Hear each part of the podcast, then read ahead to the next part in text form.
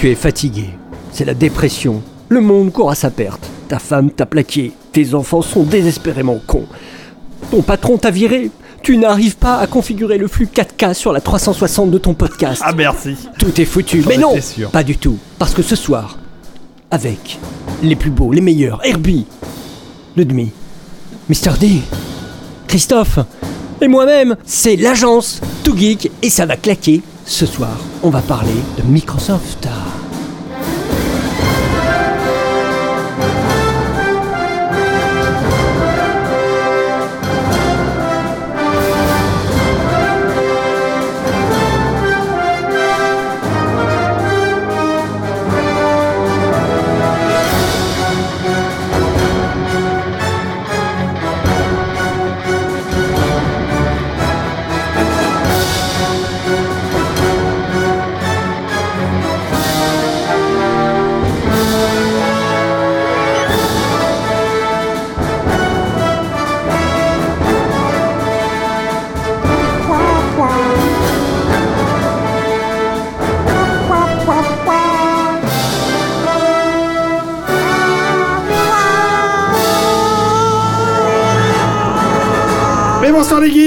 Bonsoir. Bonsoir.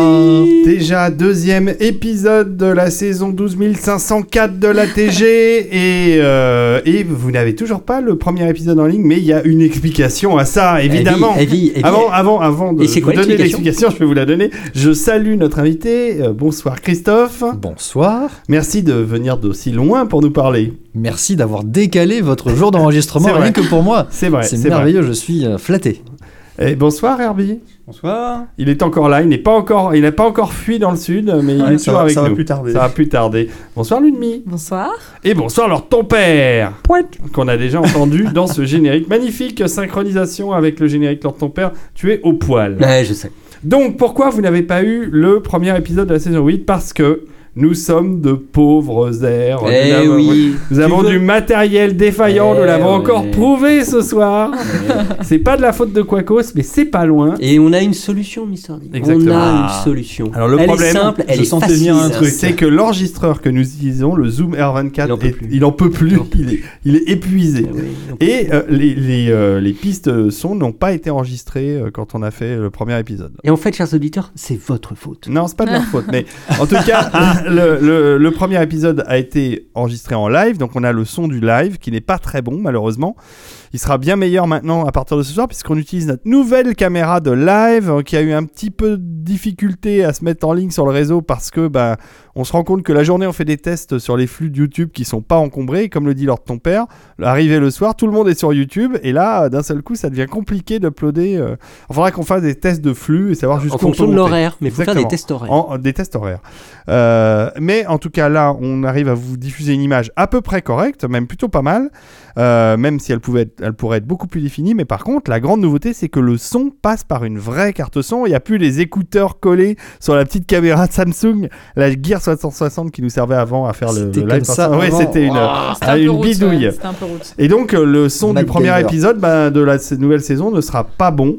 Euh, Ludmi euh, travaille dessus, là, elle essaye Non, de mais, faire euh, ce qu'elle peut, mais Je, saigne, un peu euh, des, elle saigne des oreilles. des oreilles, Voilà. mais, mais Mais on on- va vous essayer de faire un truc à peu près audible. Mais Voilà, On on se demande bien pourquoi d'ailleurs elle souffre autant avec Ouais, cet c'est- épisode. Je ne sais pas. Et clairement, François, tu as raison de dire dans le live, euh, dans le top chat euh, de YouTube, que vous allez devoir cracher au bassinet. Eh oui. Mais c'est normal, je veux dire, ça fait Mais bientôt. c'est pas cracher au bassinet, c'est vulgaire comme expression, mais pas du tout. 8 ans qu'on vous apporte du bonheur. C'est vrai. Non, ça n'est pas cracher au bassinet, c'est contribuer à une cause, c'est aller de l'avant, c'est donner de l'espoir. Non, mais moi, je Et de l'argent. Alors, le C'est problème, c'est que. complètement contradictoire avec ton intro qui était badante au moment possible et là tu es là. Oui, je le sais. Je, non mais j'ai eu le problème que je risque le divorce bientôt parce qu'à force d'acheter du matériel euh, pour la TG, euh, Sauver le couple de Mister D. C'est ça.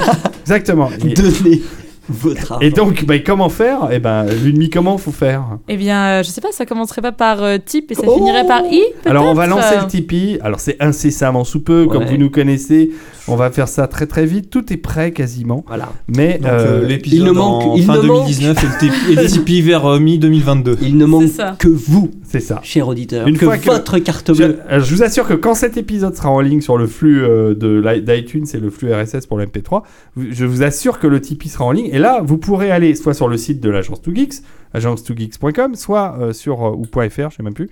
Euh, et, et- Non mais comment tu veux que je te suis au de point, je suis au point. Mais non, mais c'est agence2geeks.com, bien sûr. Voilà, J'ai tellement l'habitude d'y Ah, aller. c'est facile, sur le site, tu auras un énorme pop-up. Voilà. Et puis alors, évidemment, sous les vidéos Et euh, vous YouTube. ne pourrez pas le fermer. Lingo, PEA. Et puis de on prend toute tout. façon, euh, de toute façon, il y aura le Twitter, il y aura le Facebook, Voilà. il y aura, vous trouverez, vous trouverez bien le, le lien pour aller jusqu'au Tipeee. on va vous faire une très jolie page Tipeee. Ouais. Ça- très c'est ça. Elle sera ça. bien avec une dégueulasse. vidéo. avec une, une main, vidéo. avec une main tendue. c'est ça. Bon, alors, euh, ce- cette euh, histoire de Tipeee est, est donc euh, écartée. Maintenant, nous, nous allons passer aux autres infos avant de démarrer euh, la mission de ce soir. Oui, c'est le projet euh, Kickstarter euh, On sait pas loin. Euh, non, mais non. Vous et les savez- t-shirts. Mais non, mais il y a toujours des nuits au max hein, et des Ah soirées. Il y en a Ah. toujours des tonnes. Euh, J'en fais des de plus en plus. Alors, dans 15 jours, le 24, il y a la plus importante nuit au max de La l'année. nuit Tipeee. Ouais, c'est la nuit Tipeee, exactement. Ça commence par la même lettre. C'est la nuit au max euh, Tarantino. Oh. Et vous pourrez voir trois excellents films. Et vous pourrez voir le Captain Web. Oh, me dites donc. Parce que le Captain Web, lui, il veut pas rater, il veut pas rater la nuit Tarantino, donc il sera là. Ah, je croyais qu'il avait tourné dans un Tarantino. Il, aurait pu, il aurait pu évidemment. Il est Tarantino. Ah. Et donc, euh, vous pourrez voir Réservoir Dogs. hein, Vous pourrez voir. euh, C'était quoi déjà? Réservoir Dogs, Pulp Fiction? Pulp Pulp Fiction euh, Et une nuit en enfer. et Une nuit en enfer. Ah, Merci Lulmi. Alors, Pulp Fiction, c'est le grand classique de Tarantino qu'on n'a pas souvent l'occasion de voir sur grand écran. Mais surtout, euh, Réservoir Dogs, ça, je pense que le film n'est pas ressorti sur grand écran depuis. euh, Très longtemps. Bah. Quasiment sa sortie, je crois. depuis hein. sa sortie. hein. Et, et voilà, on a un DCP qui est pas mal. Alors le film est, est ancien, hein, c'est un des premiers, c'est le premier de Tarantino, donc euh, la, enfin, c'est la qualité un peu, un petit peu roots quoi. Ah, C'est mais euh, aussi. mais hein. c'est bien, c'est vachement. Le film est génial. Et donc si vous l'avez jamais vu, c'est l'occasion. Et en plus sur l'écran du Max, dans l'ambiance du Max Inter, il y a déjà beaucoup de monde. Hein. Euh, il reste plus énormément de place en fait. Donc euh, ne tardez pas si vous voulez venir, c'est euh, c'est la bonne occasion. Ah, c'est pour les auditeurs du live, évidemment. Ah Exactement. oui, là pour le coup. Non mais on est, on est bien d'accord. Ensuite, euh, l'autre, euh, les autres soirées, c'est la semaine prochaine, le, le, le 16 et le 17, hein, c'est ça Oui. et demi. Alors le 16, c'est, Food Anime. Oui, c'est ça. Food Anime Cabaneri. au club, euh, au club de l'étoile. Cabaneri. Cabanelli. Cabaneri. euh, on, va, on, va, on va projeter euh, ces euh, Deux films. deux films. hein, deux films Cabaneri. Euh, c'est, les, c'est le même studio que l'attaque des titans. C'est du steampunk, euh, c'est de l'action, euh, c'est, ça a l'air vachement bien. Ouais, hein. ça a l'air Allez voir la bande-annonce euh, de Cabaneri, vous la trouverez facilement. Il y a tapant. d'excellents bento en plus de pouvoir Alors, voilà. euh, regarder euh, un excellent animé. Il faut d'ailleurs D'où que je le publie Food sur Anime. la, sur la page p- Facebook de Food Anime les images qu'on a pris en photo la dernière fois. C'était très sympa. Parce que alors les gens étaient ravis Ouais. de leur euh, nourriture, parce qu'ils pensaient qu'ils allaient avoir un vieux truc surgelé. Et en fait, ils ont eu un excellent euh, bento euh, fait par nos amis de Boulma, et c'était très bon. Et euh, chacun avait sa boisson, euh, son petit dessert. Enfin, on vous a soigné, quoi. Ça s'est bien On passé. vous a bichonné. Ça fait Exactement. partie du pack quand tu prends euh, la Voilà, nuit au tu max, prends la, la- alors c'est pas une nuit au max, ça se passe au club de l'étoile. C'est bon. plus convivial, il y a que 150 places. On était plus une centaine hein, la dernière fois, donc Ouais. c'était vraiment bien. euh, et ça a validé aussi le principe. J'étais un peu angoissé euh, l'idée de manger le bento dans le cinéma et puis. euh, Le aurait pu- et en fait, ça s'est très bien passé. D'abord, les gens sont assez propres, donc ils ont fait attention. Et puis, euh, non, non, ça, c'est, ça a bien fonctionné. Euh, on est, on- et puis, euh, les, films étaient très chouettes. Euh, Ouais. Kizu Monogatari, Kizu là, c'est- Monogatari, c'était très chouette. Et donc, la cabinerie, ça va être très sympa aussi. Et ça, c'est euh, la semaine prochaine. Vendredi. Allez, allez sur la page Facebook des Nuits au Max, on relaye tous les liens de tous les événements euh, qu'on fait euh, euh, et au, au Max et au Club de l'Étoile. Et puis le dernier, merci Guillaume de signaler que le bento était très bon. Et c'est vrai. Jamais 203.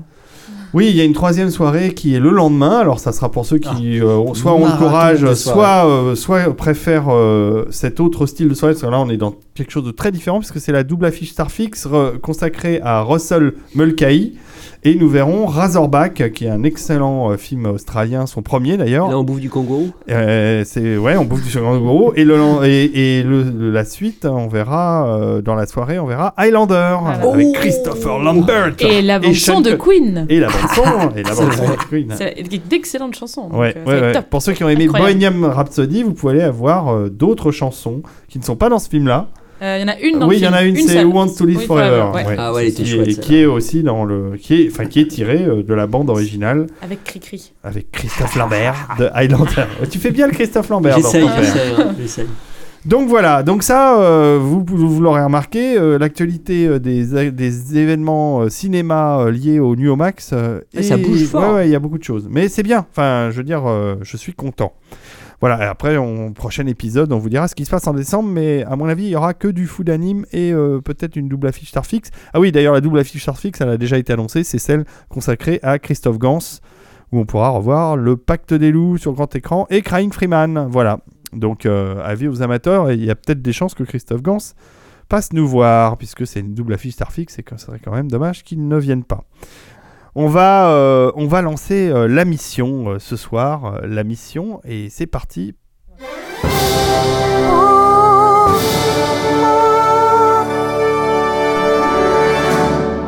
Voilà, c'est plus court qu'avant, mais au moins ça a le mérite d'être sobre. La vrai. mission ce soir, bon, c'est pas si compliqué que ça. avec Christophe, on échangeait sur Twitter depuis quelques temps. Et je lui dis, mais le jour où tu passes à Paris, viens Mais nous voir, on, on- on parlera. euh, on parlera ensemble, on fera une émission ensemble. Et il se trouve qu'il est venu sur Paris et que euh, tu participes à un, à un forum Microsoft, organisé par Microsoft, c'est ça? Ouais, une conférence organisée par Microsoft s'appelle Experience. ouais. J'y vais régulièrement, le plus régulièrement que je peux, et a priori, pour l'instant, ça fait toutes les années, ça fait 4 ans que j'y vais. euh. Et, et c'est réservé aux professionnels? C'est ouvert à tout le monde, mais euh, ça se passe en deux jours. En fait, c'est la suite d'un événement qu'ils faisaient depuis déjà très longtemps qui s'appelait les Tech Days, historiquement, dans, dans les ères Microsoft précédentes. On, on en revient, on en parlera.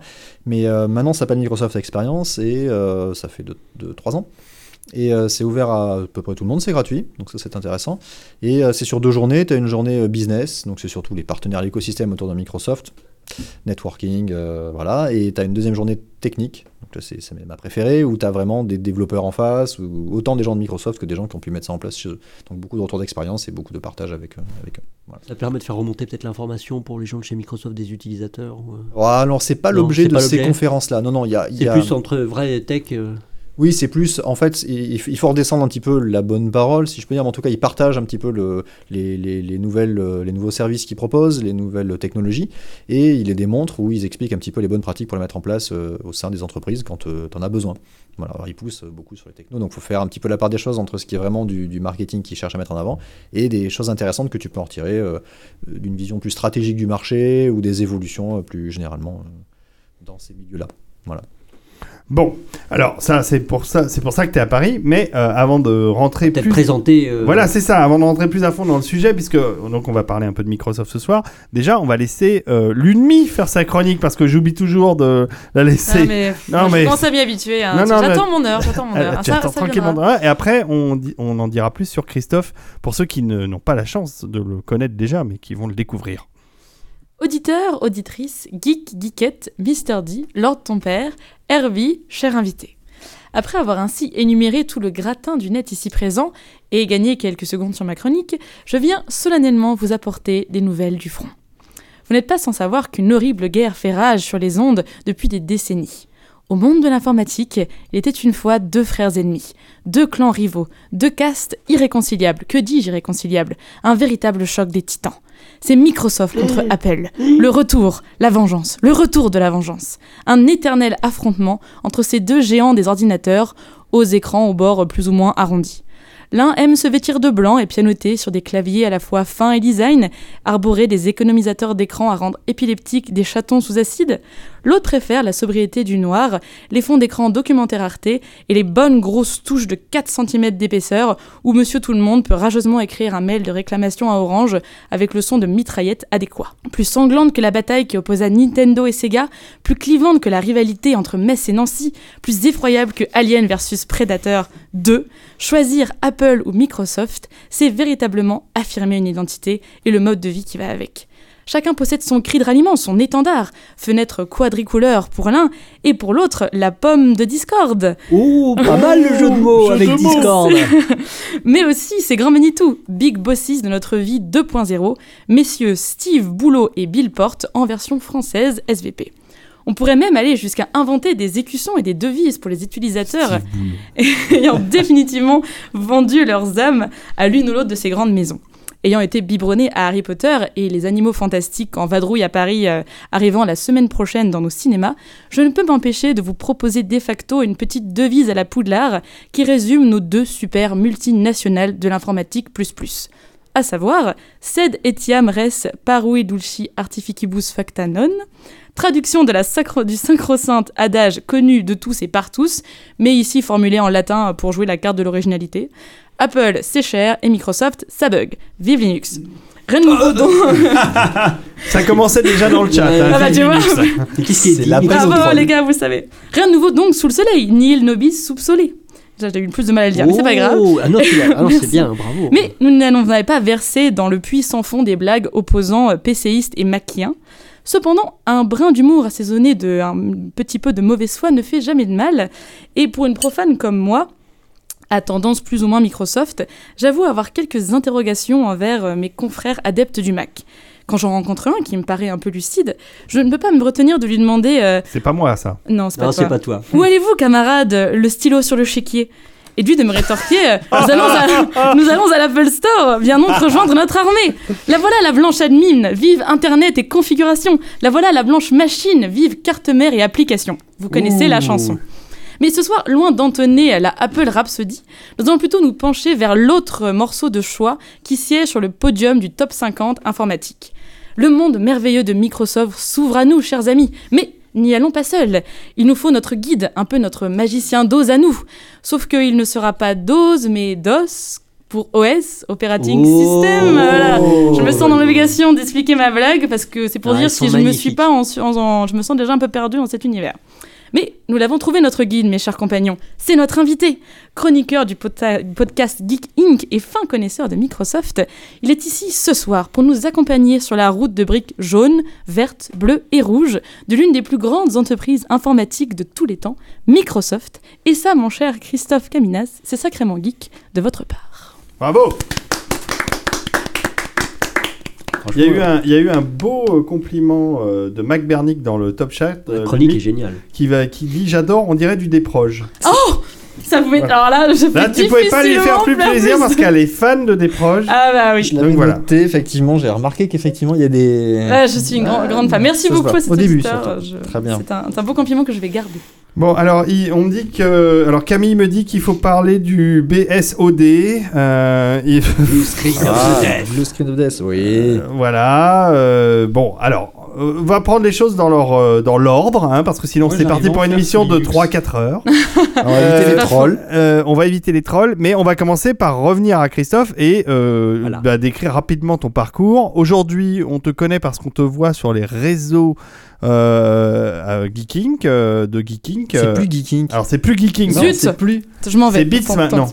Alors Beats c'est l'émission et euh, le, le collectif en fait derrière lequel on s'est regroupé pour partager euh, différentes émissions, c'est Studio Renegade maintenant. C'est ça. Studio Renegade. Ils sont, à Bo- ils sont à Bordeaux. On est à Bordeaux, ouais. Ouais, et alors d'ailleurs, Christophe m'a amené, je le remercie, une bouteille. Ma, ma chérie, si tu m'écoutes, on a une petite bouteille de Bordeaux à déguster ensemble grâce à Christophe. Voilà. Mais ça, c'est ça, c'est- ça, c'est les avantages d'être le patron du Et podcast. la On voit mauvaise ça, nouvelle, hein. c'est que je reviens avec Mister D pour picoler la chute. Mais on Évidemment, vient tu es le tous, bienvenu. on vient tous. Vous êtes le- tous le bienvenu. Toutes et tous le bienvenu. J'en ramènerai d'autres la prochaine fois. Avec plaisir. Ram- non, mais il faut venir. à- rapidement. faut qu'on aille à Bordeaux pour en Mais déguster sur place. Venez, venez. Euh, donc oui, Studio Renegade, euh, donc qui est né sur les cendres de, de Geeking. Euh, dans le Geeking, c'était plus dans l'ère du, du podcast en fait, et c'était autour d'une émission d'abord principale qu'avait fondée euh, Cédric avec euh, Julien à l'époque. Donc les Oui. ceux qui étaient là le savent. on- C'est fini maintenant, on n'en parle plus de Julien, mais il y a une époque encore où beaucoup étaient là. Ah, il est où Julien, il est où Julien? Mais c'est fini. Euh, donc c'était plutôt l'ère du podcast, et en fait c'était autour d'une émission euh, plus thématique sur l'univers geek au sens très large. Et euh, quand on a voulu élargir un petit peu le, le projet, bah, euh, sachant que le collectif s'appelait déjà Geeking, qu'on avait un doublon entre le nom de l'émission et le collectif, on a voulu mettre d'autres émissions, mais du coup il y avait toujours la bannière Geeking, du coup il y avait un petit peu ce, ce double nom. Et puis on a voulu se tourner un peu plus vers le live plutôt que le podcast. Et donc on a euh, créé derrière euh, Studio Renegade qui va plutôt être là pour assurer euh, tout le partage du, lieu en fait d'enregistrement, du matériel, des auditeurs aussi également, et des moyens plus généralement. Et derrière, on a plein d'émissions qui sont venues se greffer. Et en plus de ça, on a beaucoup plus de, de, de streams puisqu'on a fait le choix de la plateforme Twitch pour faire du live Oui. Qui est une plateforme d'abord dédiée au, enfin plutôt connue pour l'univers du gaming. Donc on a beaucoup de gens qui viennent euh, streamer du jeu. Donc on a aussi du stream, euh, du stream de jeu. On a des émissions dédiées au stream de jeu. Et après on a plein d'émissions thématiques euh, qui sont plus uniquement euh, autour de la culture geek en général. Voilà. On a, euh, alors je peux faire le tour des émissions, mais euh, allez voir studiorenegade.fr. Il y en a, vous avez toutes les pages des émissions. Donc on a de l'électronique, du do-it-yourself, on a du dessin, on a du rétro gaming. Oui. On a donc Beats sur l'actu euh, tech, tech, voilà. Mhm. On a Ça, c'est ton émission plus précisément. alors je la conime, je suis pas tout seul dessus, mais je la conime avec, avec Cédric, c'est celle où je participe effectivement régulièrement, donc euh, tous les mercredis soirs en live à 20h sur, sur Twitch, twitch.fr slash euh, studio renegade. Et euh, On le répétera on le répétera, on mettra dans les liens. il y aura tout ça. Et après, dans notre émission, donc, il y a Hello World sur la partie développement. Donc, on a du développement du, du codage, hein, qui est fait, euh, du coding qui est fait par notre ami Pierre. Euh, Qu'est-ce que j'ai oublié Électronique et vous? Une émission, je l'ai dit, sur l'électronique. Il y en a plein d'autres. Rétro Gaming Bros sur le rétro gaming. Retro Gaming Bros. Alors, ce que tu nous disais, ce qui est rigolo, c'est que ça fait donc RGB. C'est ça, c'est Les- pour ça qu'on l'a choisi. Voilà. Et, mais alors, il se trouve que vous avez une grosse association sur Bordeaux Oui. qui s'occupe de rétro gaming aussi. Ouais. Et qui s'appelle euh, Retro Gaming Bordeaux. Donc, ça donne aussi RGB. C'est le rétro gamer de Bordeaux, tout à fait. Donc on a RGB, RGB, et euh, on a souvent dans l'émission euh, euh, Raco, qui est le président de justement cette association sur Bordeaux, qui vient euh, co-présenter avec nous. Alors, c'est une association apparemment qui est très active. hein. Ils, ont, ils ont un projet de musée. ils, ont- ils font c'est pas, de trucs. c'est pas eux directement. Alors ils sont très actifs, ils ont beaucoup de, de contacts avec des, des gens déjà issus du monde du jeu vidéo de l'époque. Donc on a pu recevoir des journalistes de, de l'époque. Ça, c'est chouette. Voilà. Donc ils sont assez connus dans, dans le milieu là. Et il Ils y a sont très vieux, surtout. qui sont ouais ouais qui sont très vieux ouais tout à fait Il bouge encore. ils bougent encore Il végète. Exactement. Euh, et euh, oui, il y a un des membres en fait de cette association-là qui euh, cherche à monter un- le, le musée du replay en fait sur, sur Bordeaux pour euh, créer un musée permanent en fait sur euh, des présentations de Ouais. vieilles machines, Bah, tout ce qu'on aime. jeux, tout ça, tout ce qu'on aime. Exactement. Voilà. Et tout ce que les, que les fabricants aiment euh, nous proposer, parce que qu'est-ce que ça y va, euh, les, les vieilles machines, ou euh, sur ta nouvelle console, tu peux racheter à prix hors de prix euh, euh, des collections de, de vieux jeux auxquels tu finalement ne joueras pas. Je pense surtout à la Switch euh, qui euh, Ah quand oui. même nous vend du, du jeu, euh, du, du, du vieux jeu rétro gaming à 6 ou 10 euros le jeu. Et, euh, et c'est hallucinant. Tu rachètes à chaque fois, ça marche? Ouais, j'ai un peu, mais euh, j'ai arrêté là, parce que franchement, Ah, J'ai craqué sur toutes les collections Neo Geo dessus parce que ah, il y a des belles choses. Hein. ah puis elles sont arcade perfect pour certaines donc elles sont vraiment euh, bien faites. Hmm, Donc euh, hmm. C'est vrai. en mobilité. Mais elles sont super dures à jouer. Moi j'en ai Bah, acheté le euh, deux. Voilà, bah je me suis rendu compte à quel point j'étais mauvais. Mais je suis pas. non mais alors, je suis pas sûr en plus que la Switch soit la, la- la console la plus adaptée pour pour se défouler dessus parce que les, les, les paddles sont quand même tout petits. Ou alors il faut brancher un un vrai euh, stick de rétro gaming euh, sur la Switch. C'est faisable ça? Alors oui, c'est faisable. On a, euh, on a pu tester du matériel comme ça euh, que fabrique 8BitDo, euh, qui est euh, dédié en fait aux manettes. Ah, J'adore ces gens-là. Il réédite des manettes. alors Ah, maintenant, j'a- maintenant un peu J'appelle moins. ça 8-bit DO, mais oui, 8-bit do, en fait, c'est logique. C'est des, des Hongkongais, non? C'est des Hongkongais, oui, tout à fait. Euh, et en fait, ils rééditent des manettes euh, dans le look de l'époque. Alors un peu moins maintenant parce qu'ils se sont fait taper dessus par Nintendo.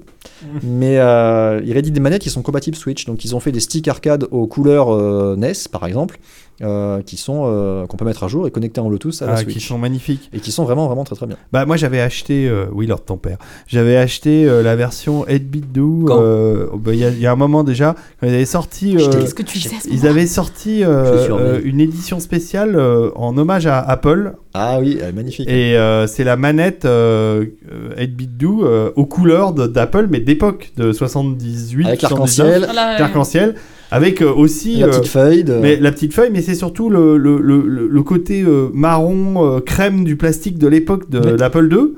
Et euh, il y avait une espèce de, il y a une espèce de rétro, socle en métal qui est très beau euh, à la forme de l'Apple de, de l'Apple de E, sur lequel on pose la manette. Et j'avais pas poussé le vis pour acheter euh, le dongle qui permettait de brancher la, la manette 8-bit do en, en, en- pas en Wi-Fi, en, enfin en Bluetooth sur un Apple II. C'était possible. C'est vrai, ça j'ai pas vu. Mais je l'ai pas, je l'ai pas pris parce que je me suis dit mais je vais je jamais l'utiliser quoi. faire quoi avec quoi? À la manette, euh, bah non, je l'ai pas, j'ai pas pris le sur l'Apple dongle. 2 quoi. Bah si tu, bah si t'as des jeux qui, beaucoup de jeux qui servaient du joystick sur l'Apple II, ouais, ah bah bien sûr. Euh, énormément, mais euh, sauf que, enfin, alors j'adorais en plus le, le stick de l'Apple II qui était vachement agréable, c'est de, de stick justement marron carré euh, avec la, la- le, le manche très fin, très agréable à utiliser. Je, je signale que le chien de Docteur Non en a mangé un euh, et que j'ai les restes. Et Les restes du chien, du chien. Ouais, voilà. Alors, le chien est mort depuis longtemps, mais j'ai les restes du, joystick. ouais. C'est ça. Tu manges pas mon joystick. et, et donc euh, voilà. Et d'où une boîte, euh, une boîte euh, exceptionnellement. euh, Ils font du très bon matériel. Alors, on, on trouve beaucoup de choses dans l'intro gaming, hein, tu l'as dit. Il y a beaucoup de matériel. Des gens qui en profitent en fait sur euh, cette vague. C'est une, vague constante, mais elle commence à atteindre un certain pic. Beaucoup de gens qui réditent du matériel de plus ou moins bonne qualité. Avec Bidou, ils sont arrivés avec du matériel déjà de bonne qualité. En fait, les plastiques étaient bons, le matériel derrière était euh, euh, suivi, il y avait des mises à jour possibles, pas mal de plateformes supportées. Ils ont montré qu'ils pouvaient supporter également les mises à jour derrière, donc c'était plutôt, euh, plutôt bien fait. Et ils continuent de sortir du matériel intéressant. mm, Même mm. s'ils ont un peu moins accès aux licences euh, Nintendo, ils peuvent plus refaire les manettes comme à l'époque. Ouais, pouvaient- Je des- les ai, moi. Des vraies manettes Super, Je- je les Super. Nintendo. Ouais, ouais. Il y a l'identique, hein, vraiment, mais en version Bluetooth sans fil, tout ça. Ouais, ouais, ouais. Bah, alors, j'ai pas, moi, j'ai les versions euh, au design de 8-bit Do, au design. euh, oui, arrondi. euh, Voilà, que je trouve vraiment très agréable. Que j'utilise pas d'ailleurs. Mais... C'est pro. C'est vrai. Voilà, tu peux me regarder de travers ton père, mais tu sais, il y a tellement de choses dans ma, dans ma cave magique que je n'utilise pas qui prennent la poussière. Voilà. Pour la déco, C'est la pour caverne de exposer. Mr. Ah. Ça, c'est, la- c'est ma caverne. Euh, alors, Christophe, continuons. euh, où tu en étais tu as, Donc, tu as présenté les podcasts. Et, et, Et, j'ai toi- oublié une dernière émission, la matinale, que Cédric anime, pour le coup, il l'a tous les matins lui aussi. Oh là là là. À quelle heure Quel- À quelle heure Quoi, à Quel- 11 que Je dis pas de bêtises, il doit faire de 8h à 9h, et en fait, il fait Quel ça. courage. Il fait sa revue tech. En fait, c'est il le faisait déjà dans son coin et il a décidé de le faire en, en coop. C'est une revue tech en coop, c'est-à-dire qu'il déroule son flux d'actu et puis il en discute avec euh, des gens qui interviennent en live en fait, des gens qui nous suivent, qui interviennent et qui peuvent échanger avec lui ou proposer des sujets et en discuter directement. Voilà. Donc là, on a, on a poussé l'idée du live et de l'interactivité euh, au maximum avec euh, des gens qui nous suivent. C'est assez, euh, c'est assez magique, moi je dis. Voilà. Alors ça, c'est toute ta partie podcast, activité podcast. Ça, c'est le soir, Voilà, voilà. le soir. C'est après le boulot. Mais la journée, t'as du boulot quand même. La journée, j'ai du boulot, tout à fait, c'est vrai. Ouais, Alors, Qu'est-ce faut- que tu fais de beau? Alors, moi, historiquement, je suis euh, plutôt développeur, en fait. Et euh, plutôt, c'est ça. Alors après, tu évolues, tu vois, tu changes un peu. Chef de projet. Euh, non, mm, ouais, si, j'y suis passé, mais moins maintenant, en fait. Mais euh, oui, en fait, je viens du monde du, du développement et euh, j'ai commencé euh, ma carrière dans l'écosystème Microsoft, en fait. en Oh là là là là, Développement mon pauvre chez, euh, garçon. Mais mm, je sais pas, mais ça, ça forge quelqu'un. Bah, c'est Ah, comme ça, hein. c'est- Après, tu vois. On choisit pas ses parents. Non, exactement. C'est ça, hein. Non, Moi, je suis tombé dans le Mac. euh, On choisit pas ses parents. Donc Christophe, euh, développeur euh, sur euh, sur Microsoft et euh, et, et depuis, euh, tu as évolué dans d'autres sphères. Alors oui, c'est ça, je me, je me suis ouvert après à, d'autres choses, mais comme Microsoft a pu le faire sur d'autres choses. Mais euh, oui, moi j'ai par la commencé. fenêtre. Ouais, c'est ça. pour aller manger une pomme. Euh, pour continuer sur le jeu de mots.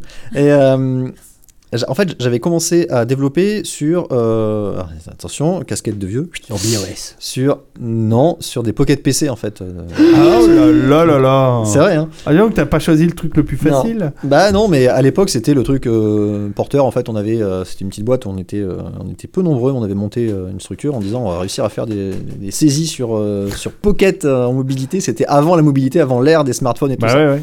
Non mais ils ont raté. Clairement, ils ont raté un truc. Bon, on va pas commencer le débat maintenant, mais. Bah, ça, ça a plutôt bien marché, c'est-à-dire que ça permettait d'avoir une bonne visibilité, de, de se faire voir en fait, mais en fait c'est pas ça qui vendait euh, au niveau du business derrière. Ça a pas été et puis ça a pas été très grand public le Pocket PC. euh. Non, mais, ah, mais en fait, mais on va en revenir. Tu peux faire un parallèle entre le Pocket PC de l'époque et le Windows Mobile de, de maintenant, même s'il est plus là. Les mais deux ont foiré, quoi. les, les- les deux ont pas trouvé les mêmes cibles euh, identiques, mais côté business, en fait, ça a quand même trouvé un- une certaine cible. Et le Pocket PC, c'est pas ça qui servait de support euh, OS à- au premier GPS euh, que tu démarrais euh, sur du Pocket PC. il y a eu de tout. Il y a même eu. Alors, en fait, le Pocket PC c'était basé sur du Windows CE, qui était en fait ça. de- le, le Windows version embarquée. Ah. Et euh, Alors ton père vient de Ah, vomir. Ah, le- attends, le Windows attends. CE, ça me. Attends, je vais t'achever parce qu'il y avait le Windows CE, il, est- il équipait même c'est des ordinateurs de bord de certaines voitures. Avait, C'est pour ça que les accidents de voiture ont augmenté. il y avait des. BM qui étaient équipés de ça. Oh la Et vache. donc, Aïe aïe aïe aïe et donc aïe on, aïe, aïe. on- on parlait des blue screen of death tout à l'heure, mais euh, moi j'ai déjà vu une BM avec euh, l'ordinateur de bord qui reboot pendant que tu roules. Donc euh, voilà. Ouais, mais heureusement, il n'est pas connecté avec les systèmes de conduite. Non, ce sont deux choses séparées. Ils, ils ont prévu le coup si tu veux. Pas fou, pas fou. Non, pour l'autre côté, ils avaient mis du Linux embarqué, trucs comme ça. Ah c'est dingue. Donc voilà. oui. Et, et comment t'as glissé euh, dans cet univers du podcast et euh, des Bah, Windows, émissions Windows 7. Windows 7. Non mais je veux dire, on débarque pas à faire du podcast comme ça. Moi j'ai j'ai eu la- la- le bonheur de rencontrer l'équipe de l'apéro du Capitaine qui m'a Ou le qui, qui- qui m'a initié. Mais toi, c'est c'est venu comment ces histoires de podcast? Alors c'est venu. euh, alors comment j'ai découvert le podcast, c'est je saurais pas te dire, euh, mais en recherchant, pareil, je devais m'ennuyer avec mon mobile. Avec ton Windows CE. Il n'y avait pas la 4G. il n'y avait pas de podcast sur Windows CE, ça n'existait pas. Il n'y avait pas d'appli pour ça.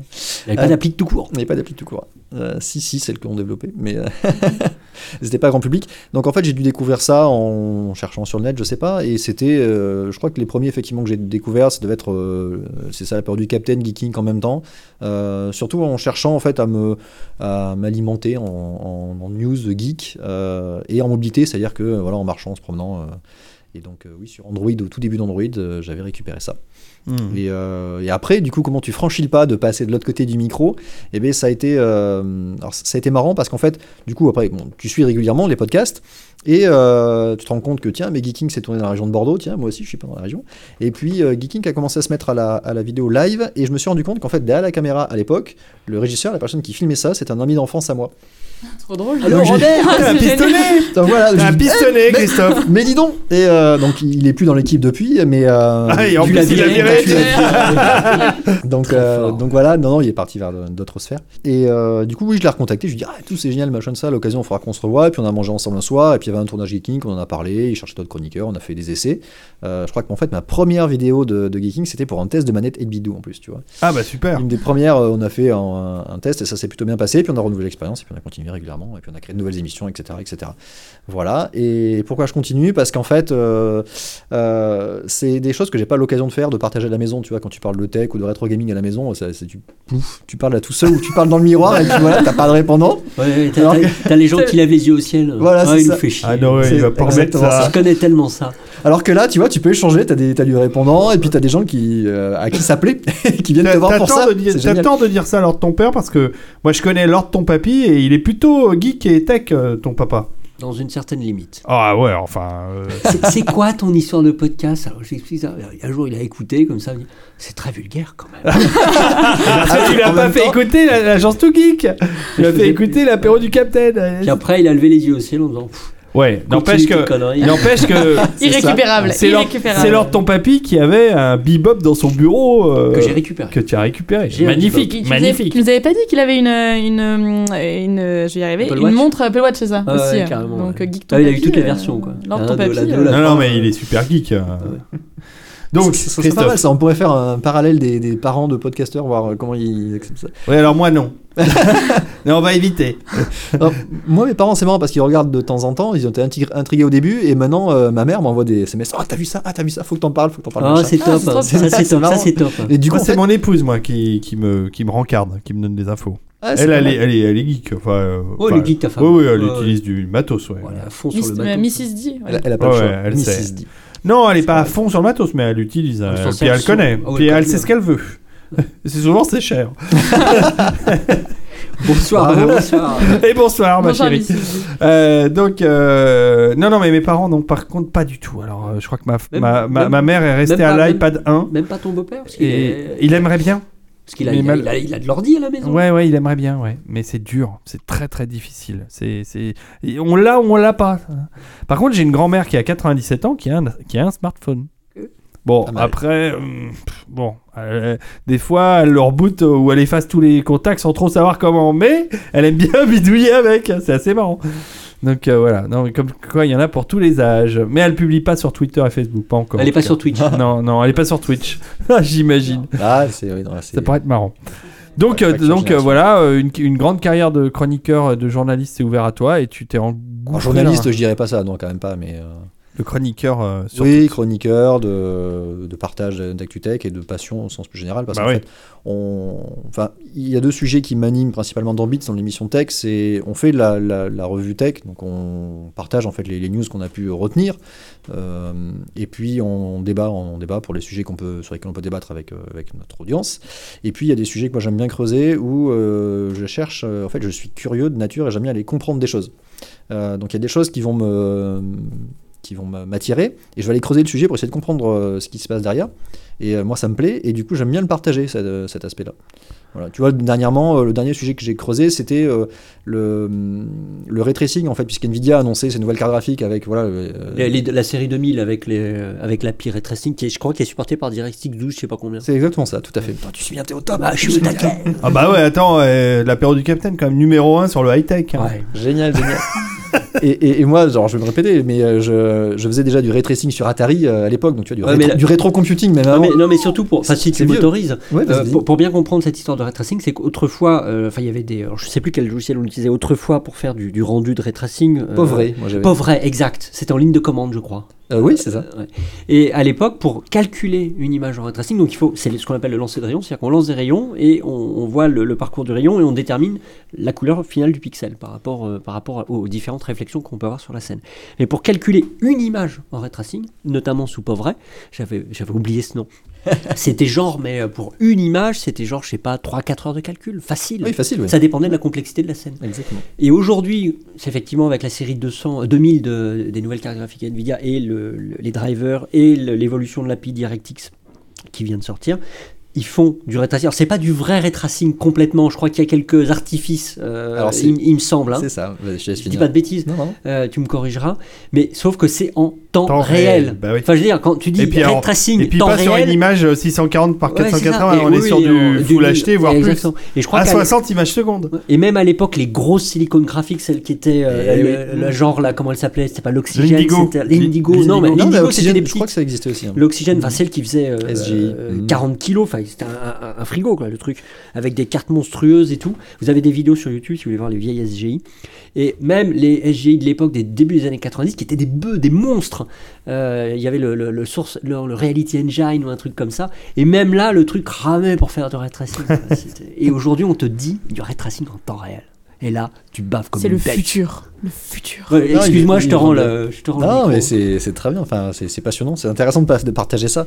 Euh, oui, donc voilà. on c'est- partage des choses très étranges avec leur ton c'est père. moi, ce sujet que j'avais. C'est ce genre de sujet sur lequel on est intarissables tous les deux. On peut rester des heures à parler. de- Je vais pas amener ma petite, euh, ma petite larme- larmichette sur cette époque. c'est- mais... C'est du tech porn en quelque Ouais, sorte. ouais, ouais, ah, totalement.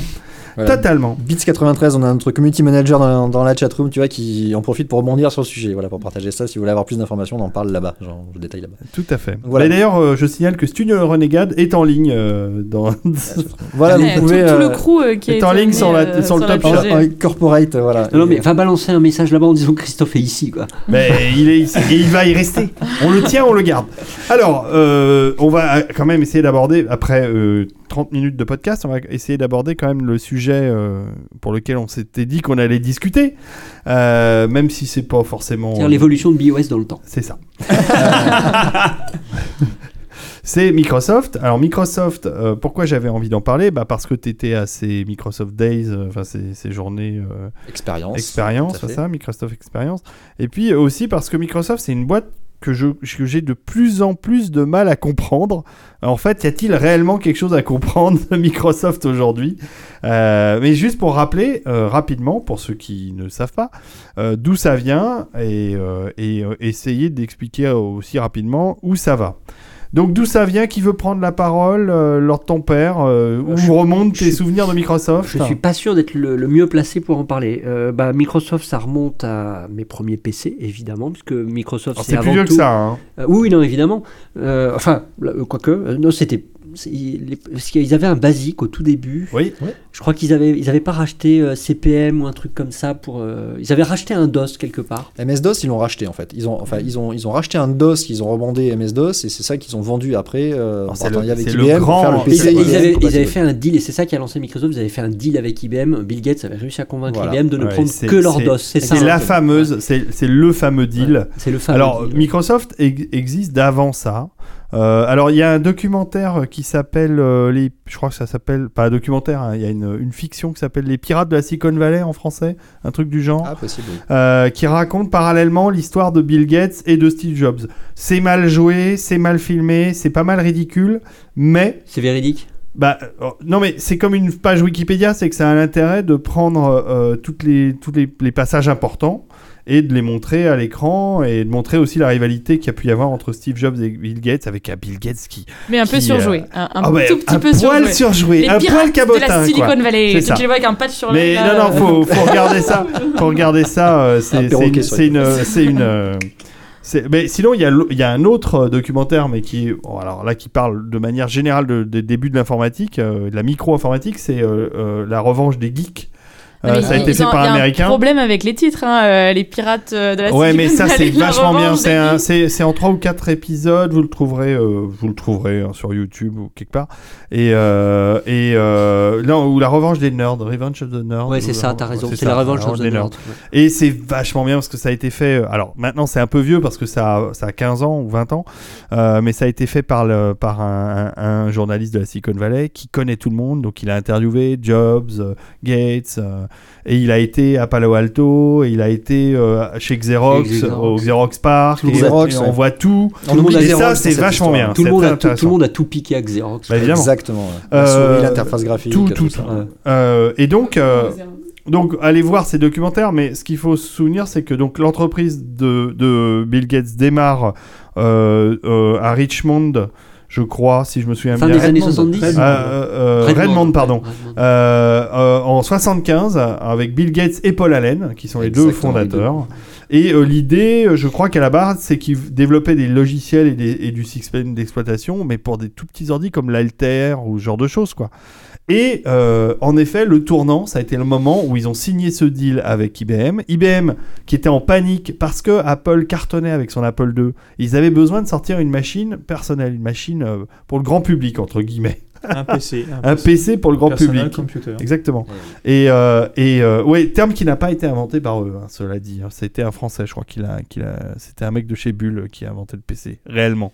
Mais bon, Un petit chez on va pas rentrer dans les détails Un parce que je dirais, des- je peux dire, il m'arrive de dire des conneries là-dessus. Mais en tout cas, euh, euh, ils ont fait ce deal incroyable avec euh, IBM. avec IBM. Où IBM a dit non mais nous ce qui nous intéresse c'est de fabriquer des machines les OS On s'en fout, c'est pour ça les nous intéresse pas c'est pour les tocards et. Bill Gates, qui a été génial, il a senti que là, il y avait un truc à, f- à- à faire. Et avec Microsoft, ils n'avaient rien à vendre. Il n'avait pas l'OS pour le PC. Euh, et c'est là où il a été chercher un, un autre, euh, un autre programmeur qui avait un truc qui s'appelait euh, DOS, qui, dans- selon la Ouais, c'était légende, un DOS quelque chose. Enfin, il y avait un préfixe ou un suffixe, je sais plus. Et- et c'est, ils l'ont euh, rebrandé. Et, Et... et ils l'ont voilà, ils l'ont brandé, ils l'ont filé l'ont à, et ils l'ont vendu à, à IBM et c'était le début de la fin pour nous. Il a fallu que on- Oh, le, le MS-DOS, enfin, moi, moi j'ai des bons souvenirs de MS-DOS. J'ai des moins bons souvenirs de Windows 3, parce qu'il faut pas oublier qu'il y a eu le 1 et le 2, hein, plus tout un tas de déclinaisons. Ouais, moi j'ai connu qu'à partir du 3 sur les Windows. Mais, euh, il y a eu Mais le DOS, 3, ouais. qui, était, DOS, ouais. qui était une pure interface graphique. Oui, c'était un concurrent, ça, avec lui, là. Et puis, le, je sais pas si tu te souviens, le- le- vers la fin de. Quand on était vraiment vers la toute fin de MS-DOS, où on avait le, DOS 4GW qui était. euh, qui- euh, parce que. euh, enfin, si on Ah, peut rentrer un tout petit peu dans la technique, et là je m'éloigne un tout petit peu du sujet, mais à l'origine, les PC d'IBM, et c'était dans le, dans le cahier des charges, ne géraient de la mémoire qu'à hauteur de 640 KO. 40 C'était une limitation, je crois, qui était logicielle d'ailleurs, mais je sais plus si c'était matériel ou logiciel. Et euh, pour pouvoir accéder à la mémoire qui était au-dessus des 640 KO, enfin, KO, hein, je précise, la aujourd'hui, mémoire étendue. Ce qu'on appelle la mémoire étendue, on utilisait un système de pagination qui était déjà le Mhm. cas sur CPC 6128 d'ailleurs. Il- Bah, le, le les- Zilog 80 ne pouvait accéder que 64K et on switchait les banques pour pouvoir accéder à l'une ou l'autre en. Je dis pas de bêtises. Ah non, mais c'est c'est tout à fait ça. Et, euh, et notamment, il y avait cet horrible programme E MS 386 qu'on utilisait notamment sous Wing Commander qui ralentissait Ouais, bah, tout. faut- 386.6. Il fallait, euh, voilà, bah, il, voilà, il fallait euh, gérer la mémoire. Les gens ont et- oublié que pour lancer des jeux à l'époque, il fallait euh, gérer la mémoire, la mémoire. un Même- pas que pour les trucs de la mémoire de base à la mémoire. Et, et après, ils avaient sorti vers la fin de MS-DOS, c'était c'était Rational, je crois, qui avait programmé ce truc-là, une boîte qui s'appelait Rational, qui avait sorti le DOS 4GW. Et le, le- le but du DOS 4GW, il prenait le pas sur MS-DOS, c'est-à-dire que c'est une sorte d'OS dans l'OS. Il prenait le pas sur MS-DOS, il installait ses propres routines à la place et surtout ses routines mémoire. Et il permettait aux processeurs un peu plus récents et surtout aux jeux vidéo, je crois que notamment Duke Nukem tournait en DOS 4GW, il y avait un accès total à la mémoire, Mhm. au-delà des 640 KO et sans pagination, ce qui permettait ben, de, déjà de virer toutes les interruptions liées au DOS, donc de gagner un max de vitesse et, euh, et d'offrir au programme quasiment un, un fonctionnement en temps réel et sans autre tâche en arrière-fond, ce qui permettait de booster à mort les programmes. Et il y a eu d'énormes jeux sur PC qui tournaient techniquement en DOS 4JW. Enfin Ah, voilà, c'est des souvenirs d'enfance. C'est très très bien. Non, mais je t'embauche en tant que développeur, hein, c'est très bien. Ah oui, je sais pas programmer. Il n'y a, pas de souci. Non, mais c'est des bases. euh, En fait, c'est toute cette époque-là a posé des bases sur euh, l'architecture des OS et notamment de tous les OS Microsoft qui sont encore, qui ont encore, dont il y a encore des traces en fait aujourd'hui dans les développements que tu fais. Le système de pagination, c'est toujours présent actuellement. Alors je, je vais juste euh, com- compléter la, partie historique sur la partie vidéo. Je rajouterai en fait dans la partie historique de l'époque euh, une série euh, qui s'appelle Halt and Catch Fire sur, Ah sur oui, l'histoire de Compaq. L'histoire de Compaq c'est en parallèle et, et Compaq s'est créé et a, et a- et a- et a rajouté en fait le IBM compatible en fait en concurrence derrière l'IBM. Voilà, je ferme la parenthèse. Très bonne série. Ouais. Allez la voir. Mais ça parle pas de Microsoft. Bah, contrairement, euh, enfin le principe d'IBM et le principe du PC, contrairement à, à Apple ou aux autres marques d'ailleurs de microcomputers du début des années 80, hein, les ZX 80, les ZX Spectrum, enfin de chez Sinclair, le Amstrad, les Atari, l'Amiga, etc. Toutes ces machines étaient des machines propriétaires utilisant leurs OS et donc euh, on pouvait pas aussi. leur hardware et donc on pouvait pas bidouiller là-dedans. La grande différence avec le PC, c'est que ça ouvre la porte à des, des machines compatibles qui peuvent être fabriquées par n'importe quel constructeur, Et bien instable parfois. et, évidemment. Mais euh, oui, mais c'est pas du tout la même philosophie. Et ce qui est, ce qui est, ce qui est hallucinant, c'est quand on y réfléchit, on se dit que IBM avait, euh, avait vraiment un complexe de supériorité en se disant, mais de toute façon, on est les meilleurs et on, on se fera jamais. Enfin, on- personne ne sera capable de sortir des machines qui sont de notre qualité. Ah mais c'est exactement ça. Et allez voir la série du coup, and Catch Fire. Ouais. Vous, allez, vous allez voir que I- la guerre IBM contre Compaq, puisque Compaq étaient les premiers à venir les concurrencer sur leur propre hardware euh, compatible. Vous allez voir qu'effectivement c'est ça, c'est exactement ça. IBM était là. euh, bah non, on est les meilleurs. Point barre. Et, la- et- et la suite de l'histoire, c'était Lou le- l'un des grands PDG d'IBM, et euh, qui a écrit notamment ce livre où il a expliqué comment faire danser un éléphant. Oui, oui, oui, tout à fait. Et Parce qu'en fait, ce, ce- ce président d'IBM, lui, c'est lui qui a fait le virage justement en disant le hardware c'est mort, il faut qu'on se lance dans les services, sinon on va crever. Et d'ailleurs, c'est pour ça qu'ils ont revendu leur division à Lenovo, enfin en tout cas une, une partie de leur division à Lenovo. Et en fait, ils se sont débarrassés quasiment de toute la partie matérielle et aujourd'hui, ils sont à fond sur euh, le web as a service, enfin tout- tout- toute Ouais, la ouais. partie, on vend, de le- on vend du software aux entreprises. Enfin, C'est une très bonne transition parce qu'en fait c'est exactement euh, le parallèle qu'a suivi Microsoft. Mm. Alors ils faisaient pas du hardware. hein, Non, ils faisaient du soft justement. Ils faisaient essentiellement du soft, mais qui vendaient sous forme de licence, et ils ont tourné en fait tout sur euh, du service. En fait. Mais c'est pas les seuls à le faire, mais eux, euh, ils ont tourné leur business model complètement autour de ça, complètement. ouais, dès l'origine. Ah non, eux, ils Non, vendaient non, de la licence en fait. Ah oui, pardon. Enfin, à l'origine, ils développaient, enfin comme tout développeur, en fait, tu, tu crées un produit et tu le vends. Donc tu vendais du logiciel, point barre, en une fois. Éventuellement, tu avais de la maintenance récurrente euh, en abonnement à l'année. Euh, c'est c'est devenu maintenant en fait un, un vieux modèle économique pour euh, la production de logiciels. Maintenant, tu vas plus chercher à créer un abonnement euh, mensuel. Alors, c'est pas sur Tipeee, mais euh, tu, on parle de software as a service, donc c'est des abonnements mensuels à l'utilisateur, par exemple. Tu as beaucoup de services en fait euh, en tant que consommateur que, que tu consommes comme ça. Voilà, c'est du SaaS, software as a service, tout à fait. Et euh, Microsoft tourne lui-même en fait ses propres logiciels vers ce, ce business model. comme les abonnements Office 365. ou, euh, Exactement. ouais. exactement ça. Et petit à petit, on se rend compte qu'il y a beaucoup plus de choses qui arrivent dedans. Et tous les, euh, tout le cloud en fait dans lequel ils, sont, ils se sont embarqués euh, est consommable également comme ça. Tu, tu consommes les appels au- à leur service cloud sur lesquels tu as de l'ingénierie qui est développée par Microsoft et tu les consommes au, au nombre d'appels que tu fais, à la quantité de données que tu envoies, etc. Et Bon, sur Azure, on euh, avance. tu, tu- tu fais du calcul, ça te coûte, euh, tu déplaces de la donnée, ça te coûte, et c'est facturé euh, à la consommation. Quoi. Hmm. Le, ce qu'on peut ajouter aussi pour les origines, c'est que Paul Allen, le co-créateur avec Bill Gates, est décédé récemment. hein. Il est mort le 15 octobre 2018 à 65 ans seulement, c'est assez jeune. Il a fait un testament en ta faveur, Mitterrand. Et ben, malheureusement non, Si seulement. Surtout qu'il n'a pas d'héritier. il n'a pas Mais d'héritier. il avait, tout donné, il avait dû tout donner à la fondation euh, Melinda et Bill Gates, peut-être ça, en ça fait beaucoup moins de bruit que Steve Jobs. hein, le fait que. Ah si, soit- ah mais alors... Ah, ça a fait du Ah, boucan le- quand même la mort de Paul, Ça a fait Paul du Allen. boucan, mais Steve Oui, mais il c'était avait un pas- il avait euh, pas- Il n'avait pas l'aura. Non mais non seulement il avait pas l'aura, mais c'est Jobs, il pas, il carrément était son pas, film. il était pas. Non mais Steve Jobs, il était aux manettes Mm. du renouveau d'Apple puisque euh, il- on en a déjà parlé plusieurs fois dans cette émission. Et donc c'était l'image de l'entreprise. Il était, euh, il incarnait euh, Apple. Paul Allen moins, c'est Paul Bill Allen Gates, beaucoup moins, c'est Bill. Gates plus d'ailleurs. Mais euh, il était, euh, mais ça a fait du bruit quand même quand il est mort récemment. Paul Allen s'est détaché relativement tôt en fait fait de Microsoft euh, parce qu'en fait euh, cette maladie il l'a depuis très longtemps et c'était une rechute euh, qui lui était fatale mais euh, il a été diagnostiqué euh, très tôt hein, je crois qu'il avait une, une quarantaine d'années à peu près donc il a rapidement en fait quitté le devant de la scène chez Microsoft et la partie direction Qu'est-ce qu'il avait comme saloperie Ah, c'est un cancer, je crois que c'est un cancer du sang qu'il a, qu'il a eu. Donc il a eu une phase de, de- de rémission où il est revenu, il a fait surtout des œuvres caritatives, effectivement, et des projets d'innovation sur l'amélioration de- des conditions de vie dans les pays en développement ou sur l'énergie. Euh, donc euh, c'est là où il a rejoint la fondation Melinda et Bill Gates. Mais euh, effectivement, il y a une rechute et puis du coup, bah, c'était fatal. C'est ce qu'on apprend d'ailleurs euh, sur sa fiche wiki, hein, c'est qu'il connaît Bill Gates depuis euh, l'âge de 12-13 ans. Enfin, ils sont, sont connus Ah, c'est- très très jeunes. euh. Ils viennent tous les deux de Redmond, effectivement. Ouais, ils ont ouais. fondé ça euh, en tant que copains d'enfance, complètement. Ça ferait aussi un beau film, avec aussi un, un titre bizarre. euh, Arrivé, forcément. Bien sûr. Il, hein. alors, il avait un, un lymphome non euh, Hodgkinien. Oui, Euh, voilà. voilà. Donc, euh, je suis pas un spécialiste. Pour les plus euh, médicaux et précis ceux qui le connaissent. On va faire d'ailleurs bientôt une émission médicale. Je suis en contact avec un chirurgien qui va venir nous parler de choses incroyables. Et oui, je- c'est pour l'avenir. Euh, revenons donc à Microsoft. Euh, Microsoft, c'est une boîte qui, pour moi, euh, a, a une image quand même extrêmement négative parce que ça a été des. Non, mais pour moi personnellement, hein, je parle que c'est une, c'est une société sur laquelle j'ai souffert terriblement pendant des heures, des jours, des mois, des années. Je ne saurais quantifier le nombre de fois où il a fallu que je réinstalle mon OS, Bon, ouais. que l'OS me plante, que, que, c'était- vrai jusqu'à la fin des années 90. À partir de Windows 2000, ça commençait euh, à devenir avec le Windows NT, euh, avec le noyau Ouais, NT, ça disons, devenait disons stable. Windows XP.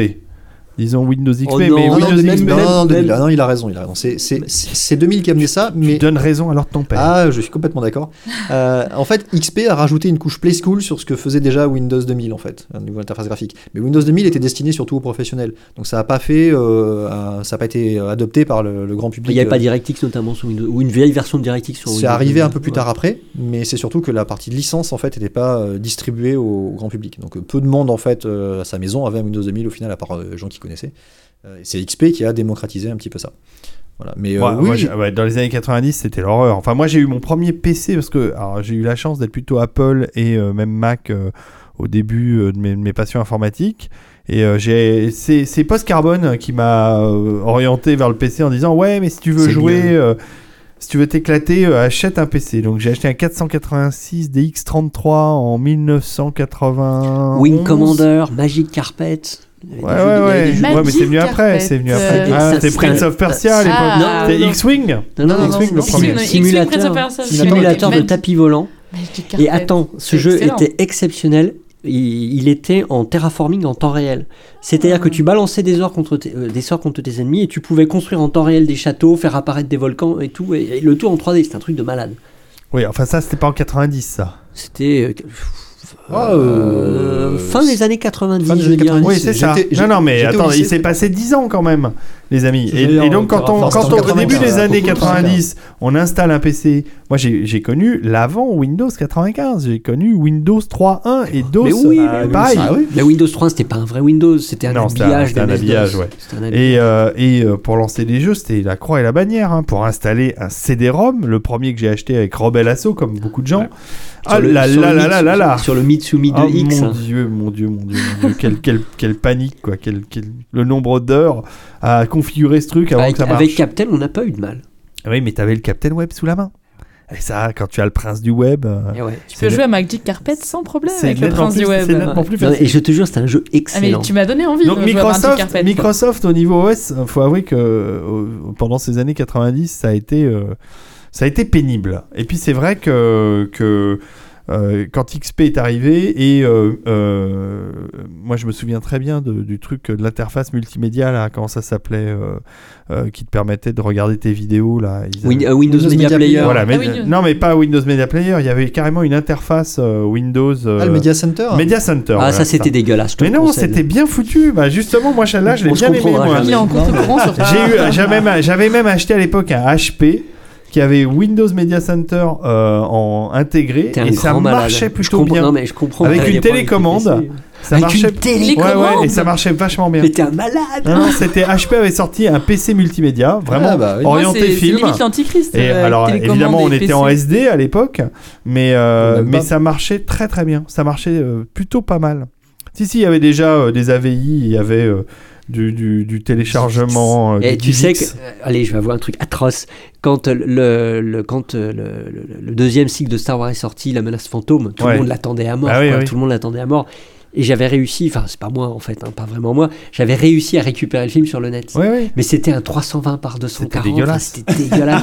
et, Ouais, et mais on- pour, le, pour ce film-là, ça va? Et- et c'était avant la sortie en salle et on avait fait une petite séance avec les potes de l'époque, avec Laurent, enfin, Avec, vois, euh, avec Captain? Le Ouais, ouais, ouais. conciliabule. Et, euh, et on était tous comme des clodos dans ma chambre, si tu veux, on était ou quatre derrière un moniteur bombé à mort, mais tu sais, genre, un- c'était des quoi, des 12 pouces à l'époque? Non, 15, t'avais du quand 15 même quand même. Jusqu'à t'avais du 19, 15. 21 même. Ouais. si Oh non, ouais, c'était plus Mais. Fallait, fallait des- de l'espace. Ouais. T'avais un Et, 15 euh, pouces, quoi. autour et C'était derrière. pixelisé à mort, c'était évidemment celui du 24. Et C'était dans- c'était en VO, sans sous-titres. C'était en VO sans tout titre. euh, ton ordinateur devait souffler euh, comme s'il allait décoller Ah, dans je me un non, avion. pas euh. trop, pas trop, mais euh, Non, je- ça va, là. j'ai j'ai ce souvenir là, tu vois. Oh là là, mon dieu. Donc, euh, donc euh, Windows XP arrive, euh, Microsoft euh, Media Center me comble personnellement. Bon, à part qu'il faut le réinstaller. Non, ce qui était marrant, c'est que comme euh, en effet euh, l'OS avait quand même un manque de stabilité flagrant, euh, j'avais un, CD de backup de réinstall à zéro. Et en fait, j'avais mis des disques durs externes sur, lesquels tout était en externe en fait. Rien n'était euh, stocké dans le, disque dur de base, qui m'a planté euh, deux fois ou trois fois pendant la vie du PC et j'ai dû réinstaller cinq ou six fois l'OS intégralement. Après, j'avais mon, j'avais mes, mes, mes, mes installs de codec. euh, Euh, Ah ouais, préparé les- sur un les disque codecs, dur les codecs, externe. Les drivers, tout ça. Driver, tout était prêt à débarrer le truc parce que comme ça, j'avais pas, euh, j'ai passé pas trop de temps à réinstaller les choses.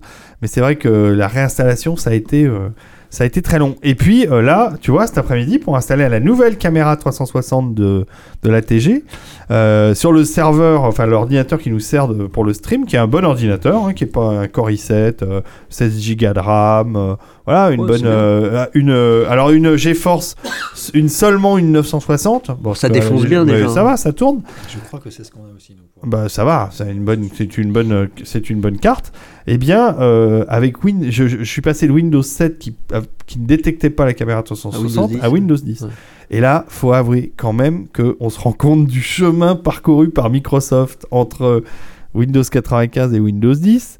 Euh, puisque l'install se fait, tu télécharges ton, ton Windows 10 directement euh, de, de, Win- de chez Microsoft.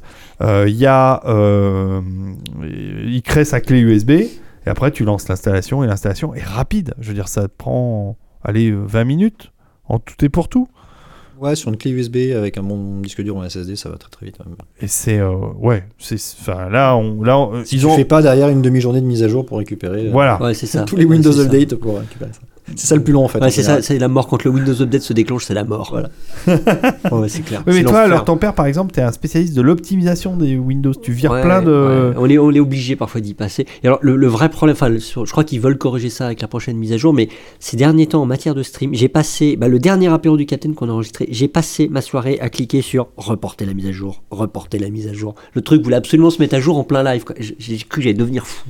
Ah oui, alors effectivement, dans la mise à jour que tu n'as pas encore acceptée, Ouais, ouais, ils ont ouais. revu ça et tu peux euh, plus finement le, Le, le- le paramétrer. paramétrer. Rappelle-le-moi à tel moment ou euh, plus tard, etc. Ouais.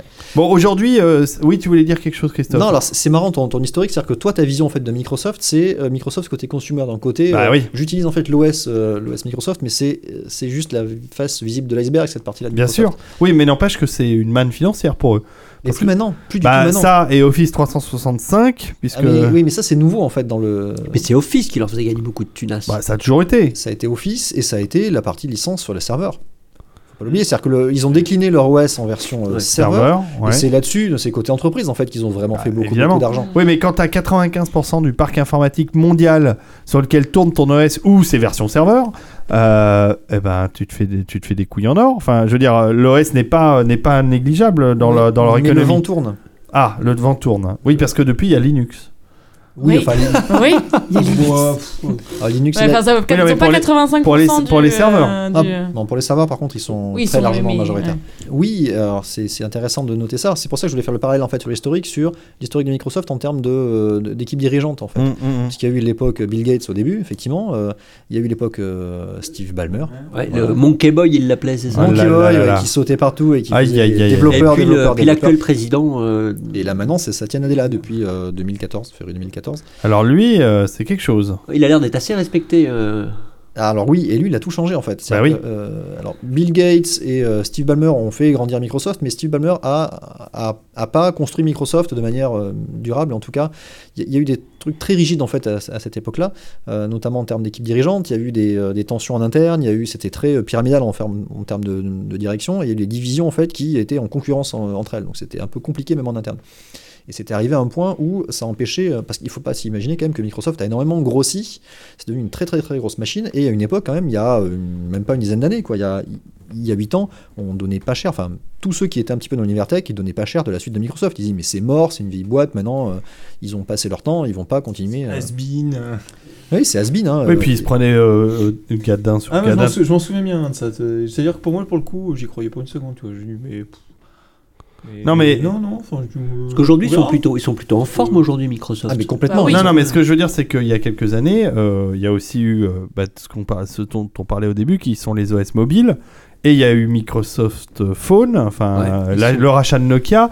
Windows Euh, Phone, Windows Mobile, euh, enfin toute cette. euh, Voilà, ça, ça a dû coûter une, une, une blinde absolue, et, et c'est mort, quoi. Tout ça, c'est mort. Oui, c'est mort. Ils ont oh, bon après euh, effectivement ça a été initié sous l'époque Steve Ballmer sur la fin de cette époque-là. Ils sont arrivés beaucoup trop tard en fait sur ce marché-là. Euh, Apple et, euh, et Android sont arrivés en premier et en fait il n'y a pas de la place pour trois réellement.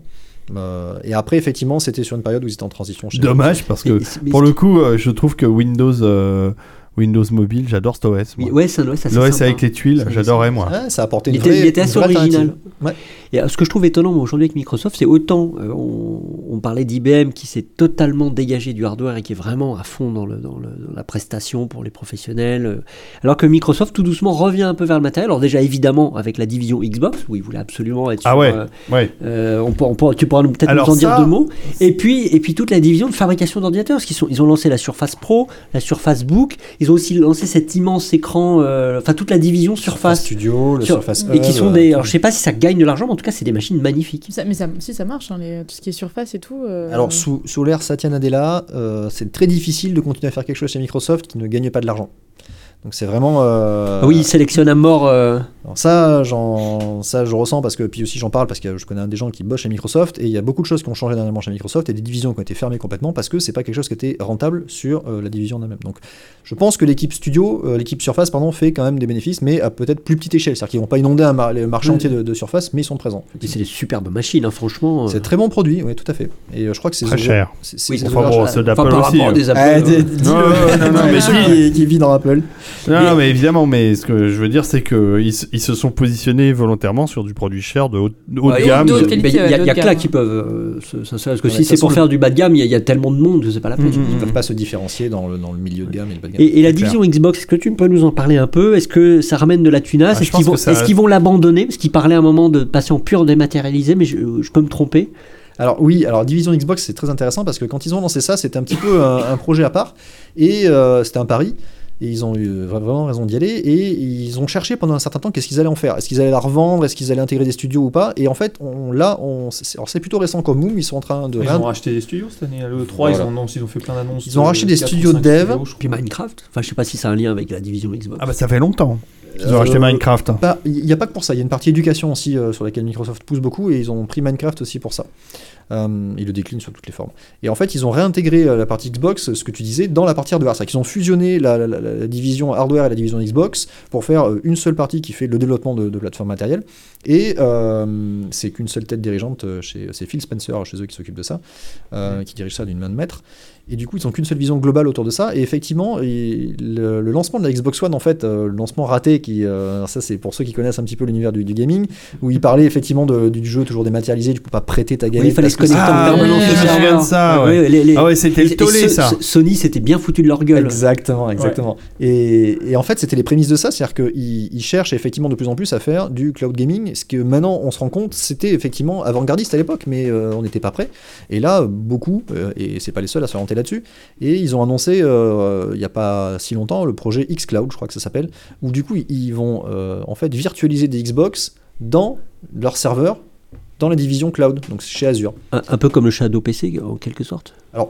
Pas tout à fait parce que c'est pas un PC à part entière. Le Shadow PC, c'est un vrai PC, euh, c'est un bureau à distance en fait sur un PC complet sur lequel tu as la main. Là, tu as une Xbox en fait à distance. C'est une vraie Xbox mais qui est pas chez toi. Donc tu auras juste un Bah, chez toi. euh, euh, Qui est bah, purement Sony- virtualisé en fait. Chez Sony, ils ont des projets équivalents. hein, Enfin, Ouais, mais alors la, la grosse différence, c'est que autant Sony, dans l'univers du, du gaming, euh, si tu veux, ils sont, ils sont connus, ils sont là, ils sont, ils sont même reconnus, ils ont des, studios de développement. Autant Microsoft, euh, eux, ils ont les infrastructures derrière. Donc ils ont les data centers, ils ont les serveurs partout pour assurer en fait derrière ça. Et Sony, ils sont pas très bons en général sur, euh, le hardware. Et euh, le, en fait, tu as une vraie différence.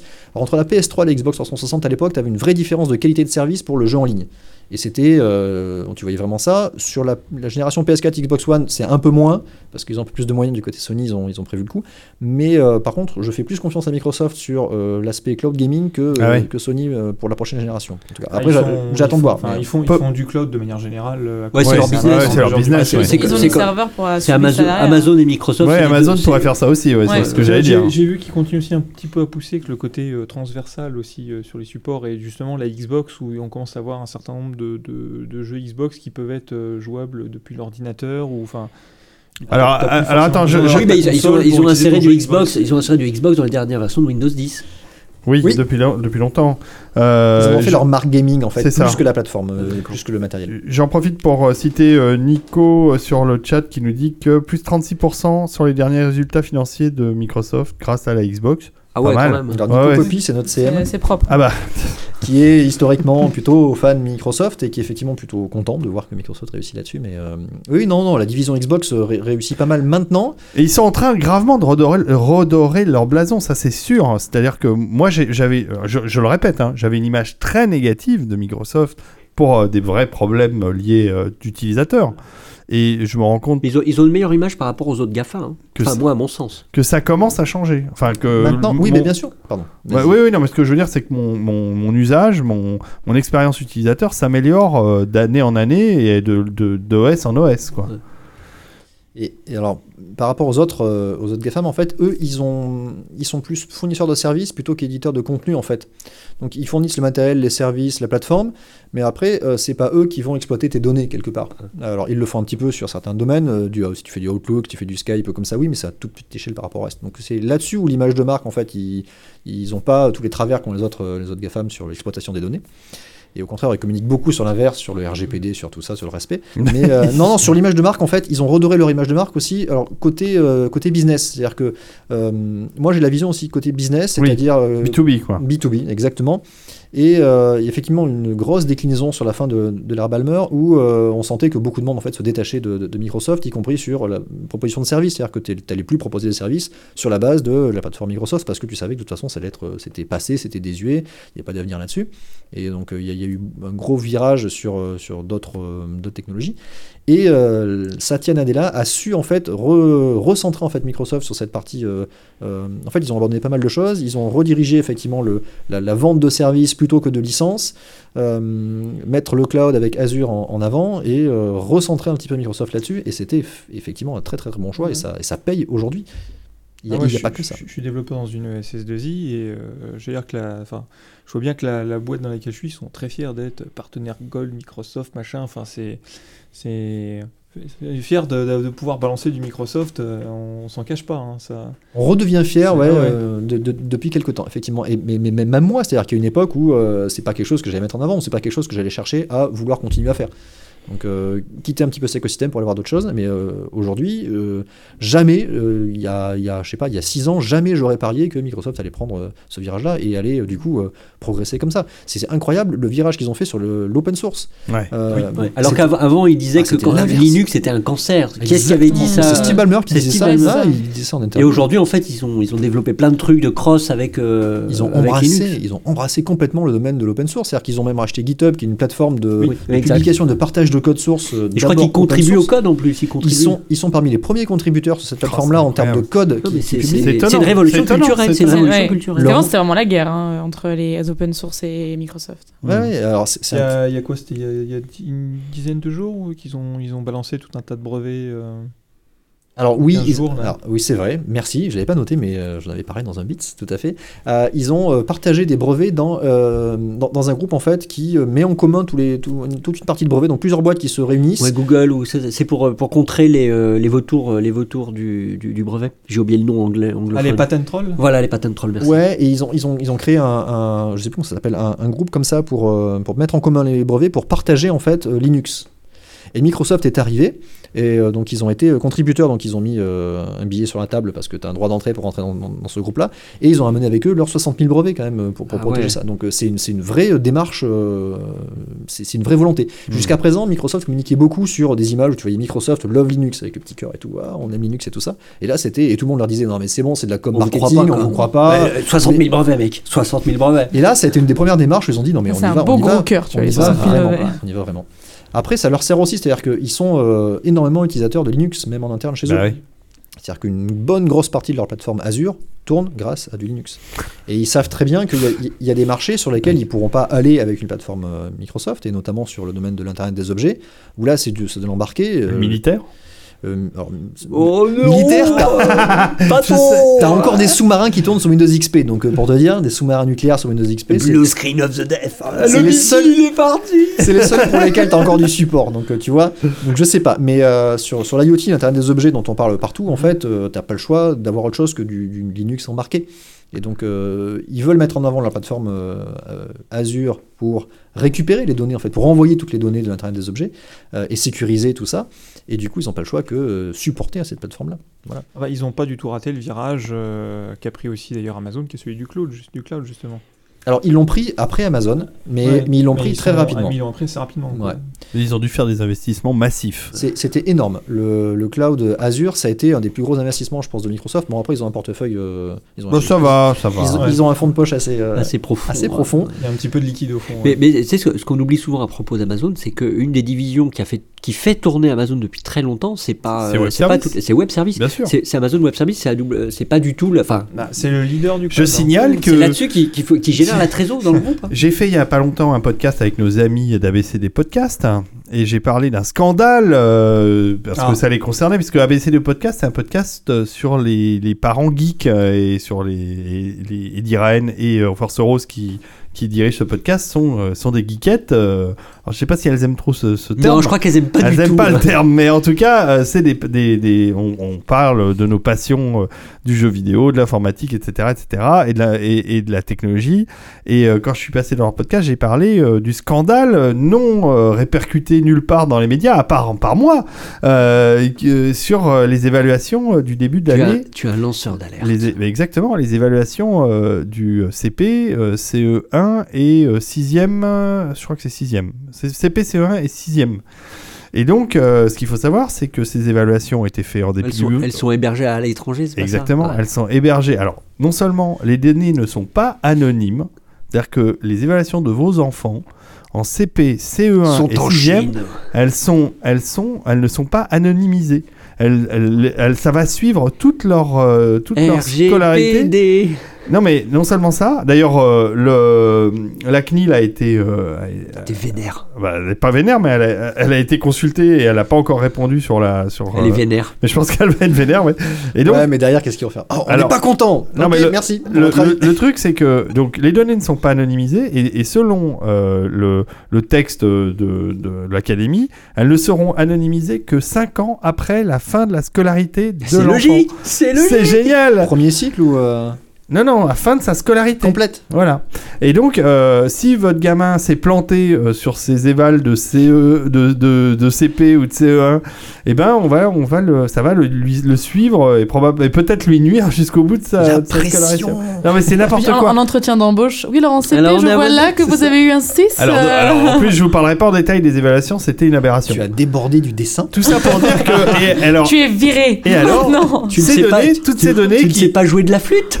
toutes ces données qui, j'espère, sont cryptées, euh, sont gérés par Google, euh, par, euh, pas par Google, par Amazon Web Services. Mais bien sûr Voilà, on n'est pas capable en France d'avoir euh, des serveurs pour le pour l'État, pour euh, pour les pour les ministères Alors- qui alors- soient hébergés alors, en France. Si, il y en a y un, OVH, si, alors si, il y en que- a, il y en a un gros, un très très gros, un gros énorme, énorme. il est il est chez toi alors C'est la database de l'administration fiscale. Et ça, je peux te dire que Ah, Elle pèse, elle pèse dans le celle-là, elle pèse lourd et je peux te dire qu'elle est en français. Ouais. Et, et en fait, on sait pas où elle est. Enfin, il y en a plusieurs, on sait pas où elle est. Il paraît qu'il y a des gros bidasses qui tournent autour comme ça, avec des et qui, qui se tiennent par la main avec des inspecteurs des impôts. mais, mais les infos, mais les infos concernant vos enfants, vous pouvez être sûr qu'elles sont à l'étranger, elles vont être reprises par tout le monde. C'est génial. Non, j'exagère. Je, je, je- je- non, mais il faut faire attention avec ça. mais c'est, que- c'est, enfin, c'est aberrant. Mais c'est, des données aberrant. stratégiques. C'est des données stratégiques. Ouais, mais faut Les données sur les enfants, c'est des données stratégiques. faut pas tirer sur le fournisseur du service. hein. Euh, là, faut tirer plutôt sur les personnes qui se servent de ce service-là. C'est-à-dire qui a développé ce service-là, qui ne l'a pas sécurisé. Parce que euh, actuellement, les serveurs chez Amazon, euh, il y en a en France. Il y a deux data centers en France. Euh, donc il n'y a pas de raison de ne pas pouvoir l'héberger en France maintenant. C'est assez récent, il y a quelques années, il y a deux ans. Et après, euh, sécuriser, euh, bien sûr, mais c'est les développeurs qui n'ont pas fait le travail nécessaire pour sécuriser ça. Donc c'est toute une sensibilisation à faire au niveau des développeurs. C'est ce que Microsoft fait beaucoup, c'est-à-dire que là, il, il- il pousse énormément là-dessus à communiquer sur sécuriser, les bonnes pratiques, etc. C'est ce qu'on va voir demain, dans, vraiment dans, l'expérience. Ils vont pousser plutôt ça. Là, ils, ont parlé, ils en ont parlé d'un point de vue stratégique. Sécuriser les données, sécuriser l'IA, le big data, oui, mais sécuriser, etc. Mais euh, pour en revenir à ton sujet, Bah ouais, c'est plus euh, l'utilisation de ces services-là que la faute d'Amazon derrière. hein. Ouais, bien sûr. Encore une fois. Non, mais on sait pas exactement ce qu'ils ont fait. C'est juste. euh, bon, il faudrait qu'on consacre une émission à cette histoire, parce que. Enfin, ou une partie en tout cas, parce que dans le détail, c'est un truc assez ha- hallucinant ce qui s'est passé. Mais euh, tout ça pour dire que Microsoft, euh, a, tu viens d'en parler, a aussi pris un autre tournant très intéressant, c'est celui de l'IA, justement. Et, et alors là, ils ont de l'avance euh, face à tout le monde, j'ai l'impression. Ouais, ils avaient lancé un bot sur Twitter très fort. oui, c'est vrai, je me rappelle plus de son prénom, mais oui, qui était devenu néo-nazi en, Ouais, en exactement. moins de 24 heures. euh. Ah, ils font Le point Goldwyn le plus rapide de l'histoire pour une. Exactement, c'est ça. Euh, ils sont ils sont pas en avance, mais euh, ils sont dans le, dans le peloton de tête. Euh, Amazon est pas mal aussi là-dessus à ce niveau-là. Euh, Ouais. Ils ont des services intéressants, mais moins euh, régionalisés, moins. Et Cortana, c'est leur, c'est leur euh, série à eux. euh. Non, Cortana, euh, Cortana, c'est mort. Cortana, c'est pas. En fait, c'est l'assistant euh, personnel vocal, interactif, si tu veux, euh, qui euh, que tu utilises en tant que consommateur de l'écosystème Windows, qui utilise ces services d'intelligence artificielle derrière. Bah oui. mais ça repose sur des services que euh, eux proposent aux entreprises pour pouvoir développer d'autres services, d'autres produits par-dessus. Ce qu'ils appellent les cognitive services. Donc c'est le- l'ensemble de tout ce qui permet de faire du développement sur leur intelligence artificielle derrière. Donc ils sont pas euh, en retard, ils sont pas euh, ils sont pas premiers non plus leaders, je sais pas. En tout cas, ils sont un peu longtemps de tête. Microsoft euh, et Azure et Amazon avec Web Services sont des trucs intéressants. On a Alexa qui est pas mal aussi Bah oui, chez, mais chez les, Amazon. les services derrière, chez Amazon, sont du même, du même niveau. La reconnaissance d'image, la reconnaissance vocale, le, le- la détection en fait dans les images, c'est un truc très intéressant. Je sais plus trop ce qu'il y a. Et après, il y a tout ce qui va être machine learning et, et big data sur euh, la prédiction à partir des données. Ah, le machine learning. Mais on Herbie, on sent que ça te fait souffrir tout ça. Non, non, mais bon, j'en entends un peu parler dans le boulot, je vois des fois passer des petites choses, et surtout euh, sur le- toutes les merdouilles non supervisées et, et les joies de ce qu'on fait avec ça, ou de ce qu'on ne fait pas d'ailleurs. D'accord. Oui, oui, mais il y a, il y a de tout. C'est-à-dire que c'est des, c'est des buzzwords maintenant euh, dont euh, tous les, Oui, mar- tous les marketeurs se sont emparés. Ah, big data, c'est pareil, big data. les big data, oui, c'est ça. Mais c'est un peu passé de euh, mode, toutes le big les- data. toutes les- tu toutes fais un peu tocard quand tu sors le big data. maintenant. Bah, Mais c'est vrai. C'est vrai, c'est vrai. Alors, ils, en- ils en ont beaucoup parlé aujourd'hui dans la, dans la journée business encore, parce que euh, Big Data, tu mets ça derrière euh, l'Internet des objets et il la collecte en masse de, de beaucoup de données en fait. Et en fait, l'intelligence artificielle et tout ce qui va être euh, bah, prédiction de données, catégorisation, etc., vient avec le volume de données. C'est-à-dire que tu n'as pas d'IA si tu n'as pas de données. Euh, donc l'enjeu de collecter des données, il est toujours là. C'est juste que maintenant, on valorise plus juste le big data pour faire de l'analyse, on le valorise pour dire, ben maintenant, on en fait de l'intelligence artificielle, parce qu'on peut aller beaucoup plus loin que juste vous faire des jolis tableaux de bord, avec euh, des graphiques, des machins interactifs. Maintenant, on va pouvoir vous dire ce qui va se passer, on va pouvoir vous dire de faire attention à faire ça en préventif, parce que euh, il y a quelque chose qui va casser, vous allez tomber sur un trou, euh, parce que euh, on sait que ça va se faire. Voilà. Prédictive. Oh, Qu'est-ce que c'est agréable d'avoir un spécialiste euh, derrière un micro, tu vois, leur ton père.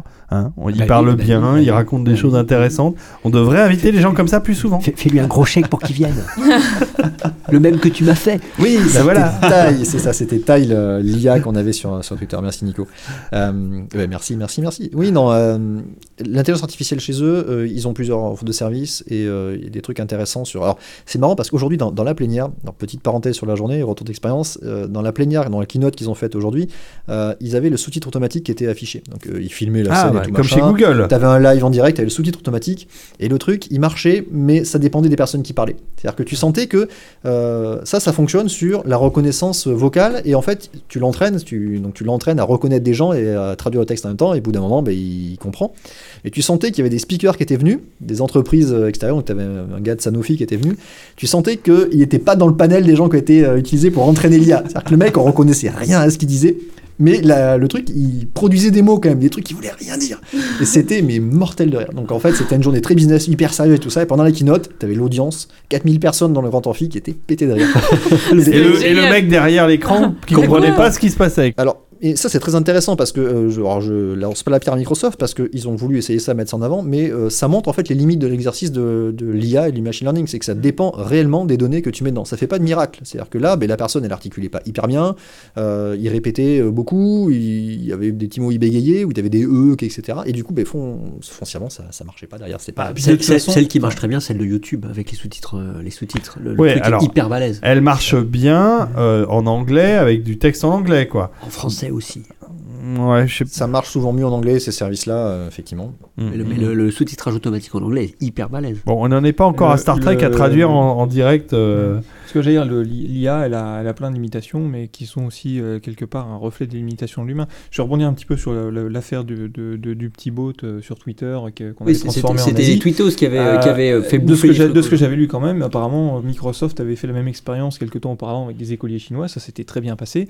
Et le seul reflet que ça montre, c'est qu'en fait, quand tu formes une IA ou un gamin en lui apprenant de la merde, ça devient un gros con. Oh bah quelle, quelle Et- surprise Non, Et- mais c'est vrai, c'est Et vrai. pour rebondir sur le sous-titre, bah, je veux dire, c'est la même chose. Si euh, ta seule façon d'apprendre l'anglais, c'est d'écouter les speakers de la BBC, euh, le jour où tu es face à un redneck du fin fond du Middle West, et bah, tu, vas, tu vas aussi galérer euh, autant que, autant que l'IA qui fait les sous-titres pour. pour Ouais, t'étais pour- une IA pour- trop pour littéraire. fait. C'est- Ils avaient l'habitude de discuter avec des gens Ça, bien, et ils ont balancé part, un bah, mec de quelque chez part, Sanofi Saint-Élabo, tu- quoi. Alors, euh, Alors c'est c'est très intéressant et je vais ouvrir encore plus euh, ta remarque, c'est-à-dire que euh, ça c'est un vrai sujet sur l'IA, euh, ce qui- c'est c'est ce qui s'appelle les biais cognitifs en fait. Mhm. Et euh, les données euh, qu'on fournit à l'IA en fait, c'est là-dessus qu'elle va apprendre, mais du coup elle va apprendre que là-dessus. Donc si tu lui Mhm. fournis qu'un un sous-ensemble en fait des données réelles qu'elle va pouvoir rencontrer, ben, elle va être capable que de traiter ça. Et euh, tu as, des exemples en fait qui sont montrés sur le, dans le domaine de la RH notamment pour l'aspect traitement de CV en masse et recrutement etc. Et tu te rends compte que euh, l'IA qui est entraînée sur nos habitudes de recrutement actuelles va les mêmes biais. reproduire les mêmes biais en termes de sélection en fait entre hommes-femmes, etc. Et du coup, tu, ça, c'est pas la solution miracle. L'IA, c'est- ouais. Vendu et énormément mis en avant, mais c'est pas une solution miracle. et il faut, L'IA qui était traitée avec ça, effectivement, euh, dès qu'elle voyait un CV féminin, euh, elle, Elle le descendait automatiquement la note euh, d'évaluation. Enfin, l'IA étant, étant un, un mot un Parce peu, que, euh, euh, un peu inapproprié parce que c'est pas vraiment des IA, c'est c'est c'est du. Ben, ça dépend ce que tu il appelles n'y il y a pas vraiment d'IA aujourd'hui. Il y a pas une Il n'y a réelle pas IA. d'IA au sens de l'IA forte. Voilà, c'est ça. C'est marketé comme ça actuellement. C'est-à-dire que tout ça, c'est mis dans le, dans le giron de, de l'IA, l'intelligence artificielle, dans le sens où ça fait des choses en automatique à ta place, hein, et ça réfléchit quelque part. Mais, Un système expert, C'est ça. Oui, c'est plus, plus, plus ça d'ailleurs. un peu plus évolué, mais Pour toi, Christophe, euh, qui, euh, qui euh, t'intéresse quand même vachement au sujet, euh, c'est quoi l'avenir de Microsoft? Il, s'oriente vers quoi, euh, d'après toi? Euh, alors, je pense les qu'il numéros du loto de la semaine prochaine aussi, du temps qu'on y est. non, alors, Non, mais je suis pas sûr que. Enfin, il y a des indices probablement. euh, Alors, la stratégie. c'est très euh, bien parce qu'on s'est, on s'est pas concerté, mais en fait, euh, j'avais pris quelques notes et en fait, tu suis pour l'instant mon fil, le fil que. C'est ça, les la journalistes de magie qualité. du C'est- web. Ah Ah oui, et puis Nico Poppy nous dit qu'il faut que tu rentres. hein, il est temps que tu Oui, rentres. parce qu'il a, il a kidnappé ma NES, donc euh, je suis obligé là, je suis obligé. Il l'a gardé en otage. Ah, il il fait une petite parenthèse sur la partie HoloLens quand même qu'ils ont, qu'ils ont Ah oui, ouais. avant, Mhm. mais, c'est- mais c'est pas vraiment leur avenir. C'est-à-dire que là-dessus, ils ont lancé un truc et ça a pas vraiment mordu sur le grand public. La Mixed Reality. À la Mixed Reality, ouais. Et en fait, ils, ils commencent à trouver leur public euh, là, mais du côté business. Mhm. C'est-à-dire que cette année, j'ai vu euh, des HoloLens partout. Ouais. Euh, et euh, ça fait un an, euh, deux ans que ça commence à prendre, mais vraiment dans le domaine de, de- du B2B. Du B2B. Voilà, donc, Mais le, c'est le pas grand public, rien, mais le, le B2B. a- Et, et leur VR, en fait, leur, leur, euh, leur système, euh, alors je sais pas quelle brique ils ont développé pour la VR, mais euh, en fait, ils ont développé avec des constructeurs des casques Microsoft. Euh, Il y a dû y avoir du Acer, il y a dû y avoir de, de Lenovo, je crois. Lenovo, enfin, C'est Lenovo, tout à fait. ça. euh, leurs partenaires habituels, quoi. Hmm. Et ben, euh, moi, je les ai testés euh, grâce à Posty, mais c'est pas mal du tout. En fait, c'est la VR qui prend pas. oui, mais c'est une première brique. Je pense qu'ils sont pas pressés, euh, Microsoft. Ils se donnent le temps de développer des choses, Euh, contrairement à une époque où ils étaient peut-être un peu plus le couteau sous la gorge et ils ont laissé tomber ça, euh, que- le té- la téléphonie parce qu'à mon avis, ils se sont rendus compte que c'est un marché sur lequel ils n'arriveraient pas à, à- à gagner. Beaucoup trop d'argent pour le voilà. peu de part du marché. Et finalement, ces petits développements, enfin petits entre Mais ils guillemets, le, ils le font pour pas louper le coche au cas où. ouais, mais justement, euh, euh, c'est vrai. opportuniste. Mais, oui, mais, mais ce que dit euh, Christophe, qui est, qui est pas faux non plus, c'est que je pense que c'est plus pour le domaine du B2B que pour le grand public. Et que si ça, finalement, se développe au niveau du grand public, ça sera tant mieux. Mais c'est pas ce qu'ils recherchent réellement. Et HoloLens, c'est vrai que j'ai vu aussi des démonstrations qui sont vachement impressionnantes. hein.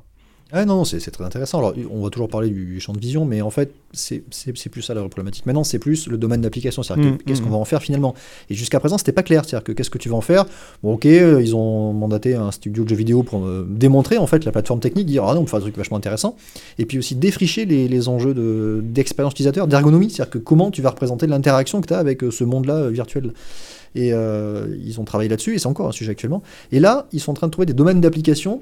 Et alors, pas Microsoft directement, mais tous les partenaires en fait, de leur écosystème trouvent des domaines d'application dans différents euh, métiers. Voilà, donc dans la maintenance, dans la formation, dans le médical. Dans Ah, c'est l'héritage de la réalité augmentée. C'est le- c'est la, la partie, c'est- euh, c'est la brique euh, techno qui leur manquait pour que ce soit vraiment bien. Mais là, là, maintenant, c'est pas con parce que t'es- effectivement, tu es en train de, de- de toucher une machine industrielle ou je sais pas quoi.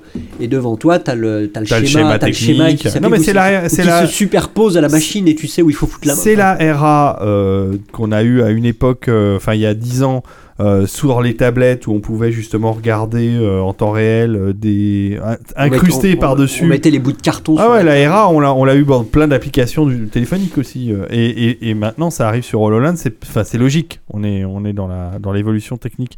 Mais euh, en dehors, oui, alors t'as bien fait de faire euh, la parenthèse HoloLens parce que j'y pensais plus. Mais ça, ça, ça nous permet aussi de, de, de balayer un spectre assez vaste et on se rend compte que Microsoft, ils, sont, ils ont mis le pied euh, dans vachement de domaines de la techno. hein. On, fini. on- on s'est éloigné de la, T'as de pas la fini, question oui. qui était Non, non, mais l'avenir de Microsoft. Oui, mais il a, il a d'autres briques à rajouter, j'ai l'impression. Alors, euh, voilà, bon, je ferme la parenthèse HoloLens. Euh, L'avenir, je pense qu'il il- il tourne encore plus vers, euh, vers le cloud. Euh, donc, ils vont continuer à pousser sur, sur l'IA et sur leur offre de services qui va avec, mais ils vont tourner encore plus vers le cloud et on le sent, euh, on sent ce virage-là, y compris côté consumer. C'est-à-dire que euh, Windows 10, il n'est plus payant. Les mises à jour, elles sont régulières, elles sont plus payantes. Et petit à petit, on va se tourner vers un Windows euh, as a service également. C'est-à-dire que tu vas avoir toute une partie de, Windows qui va être en fait euh, par abonnement à côté. C'est-à-dire que tu vas avoir une partie sur ton PC, mais une partie qui va être abonnement. Euh, Xbox, c'est pareil. On parlait de la plateforme xCloud pour faire du, cloud gaming, mais ils ont remis en avant leur, Xbox Game Pass qui permet de faire un abonnement, un catalogue de jeux, un petit peu le Netflix du jeu, si tu veux, si je peux faire le parallèle. Donc tout ça, en fait, c'est toute une offre de service. En fait, ils déclinent leurs, différents, leurs différentes divisions, leurs différents business en offre de services. Bah, euh, euh, euh, pour les jeux vidéo, d'ailleurs, il y a d'autres studios, un de jeux vidéo, je crois Electronic Arts, peut-être, entre autres, si je Oui, me trompe, il- qui tournent, enfin, ils sont tous effectivement en train de se tourner vers cette formule, effectivement, d'abonnement, où après tu peux accéder un peu à tout ce qui traîne dans le catalogue. Je sais pas qui est le premier à l'avoir fait, mais entre Adobe euh, avoir pro- proposé la Creative Clouds et euh, Microsoft Office 365, où c'est pareil maintenant pour avoir Word et Excel, t'es obligé de t'abonner.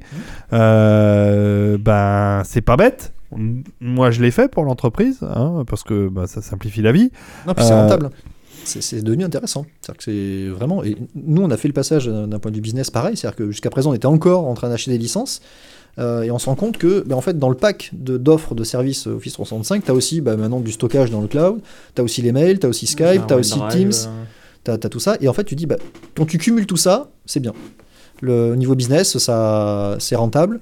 Euh, et ça t'évite de, euh, d'acheter différents services qui au final te coûtent plus cher. Donc ils ont bien euh, calculé en fait leur offre de services pour que les entreprises maintenant franchissent le pas toutes, comme, comme toi. Petit ou rentre d'ailleurs. Pour conclure sur l'avenir en fait de Microsoft, il y a- y, un sujet sur lequel ils se sont lancés moi qui me passionne parce que euh, j'ai envie de comprendre et j'ai envie d'aller plus loin là-dessus, c'est l'informatique quantique.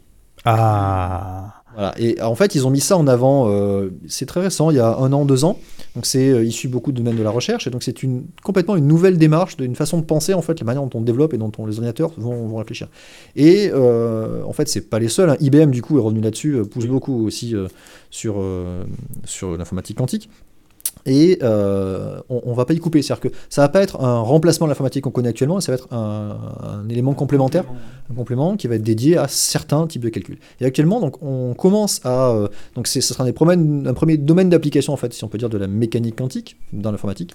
Mais là, en fait, on se rend compte que on commence à savoir faire certaines choses, à savoir manipuler un petit peu ça, mais euh, d'un point de vue développement, il faut tout repenser. C'est-à-dire que la manière dont on développait des logiciels, ben, on ne pourra pas la porter sur, euh, l'informatique quantique. C'est-à-dire qu'il faut repenser complètement euh, la manière dont on va développer parce que c'est pas du tout euh, pas du tout logique par rapport à ce qu'on a l'habitude de manipuler actuellement. Et ça, c'est quelque chose qui me passionne parce que parce c'est nouveau, parce que on ne sait pas encore ce qu'on va en faire de tout ça. On sait le, potentiel qu'il y a derrière, on ne sait pas si on va pouvoir aller le, le- jusqu'à aller le valoriser, aller le chercher. Et euh, Microsoft euh, pousse énormément également là-dessus, notamment en proposant un langage de programmation dédié à ça, en mettant en avant une plateforme, puisque tu as un simulateur qui permet de, pouvoir exécuter ça localement sur ton PC. Et évidemment, ils vont proposer ça en tant que service. Ils vont avoir des serveurs sur Azure qui vont te proposer de faire des calculs quantiques euh, chez eux. Ça va y venir. Mais c'est un domaine qui est en plein, en plein défriché là-dessus. Hmm.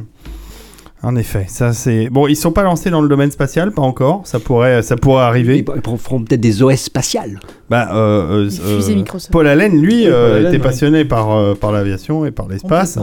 Euh, malheureusement, il n'a pas été au bout de son, son développement, mais mais euh, mais peut-être qu'un jour Microsoft s'y mettra aussi. Ça serait pas euh, ça serait pas impossible. Bon, est-ce que toi, Herbie, tu es prêt à décoller euh, dans d'autres sphères Alors Herbie, ce soir, nous fait du recyclage. hein oh, le vilain, il me l'a dit tout à l'heure. Bah On s'est pas bah bien écoute, présenté, euh, moi, j'ai- moi, je non, fais- mais moi, je fais dans- recyclage intéressant. Voilà. Moi, je fais dans le durable. hein. Tout à fait. Bien joué. Bon, Belle pirouette. c'est parti de- pour la rubrique SF de Herbie.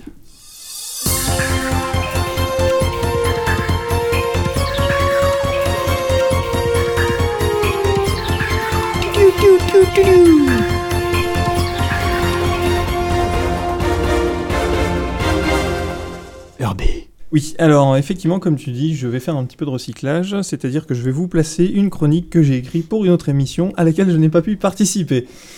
Euh, c'est parce vrai. qu'on a reçu il y a quelques numéros euh, Ounia. Bah oui, Et le donc, chanteur. euh, bah, J'avais un peu réfléchi à propos de la musique et de l'imaginaire. Il y avait quelques petites choses sympathiques à dire. Et puis comme bah, je n'ai pas pu participer à l'émission, euh, je trouve que c'était un peu dommage de pas euh, placer cette chronique un jour. Euh, et puis bah, euh, les dernières émissions, j'ai fait un peu le, le tour déjà de mes dernières lectures et comme il n'y a rien eu de transcendant dernièrement. euh, Et C'est c'est le temps de Dash. quoi. voilà. Oui, mais tu vois, j'avais une petite chronique en réserve quand même. Donc euh, prévoyant, tel l'écureuil stockant ses noisettes. Tu stockes tes Tu chroniques. ah, je stocke mes chroniques. Tu es scrap. Voilà, scrap, voilà, donc. Alors, je vais vous parler un petit peu de la musique. Euh, alors, c'est un thème que j'avais déjà évoqué il y a eu, oula, moult temps euh, dans une chronique précédente. Euh, alors, je vais vous parler d'abord de deux, trois auteurs euh, très rapidement, euh, en fait, d'auteurs francophones de science-fiction. Euh, ou d'imaginaire, mais qui sont liés un peu à la musique aussi.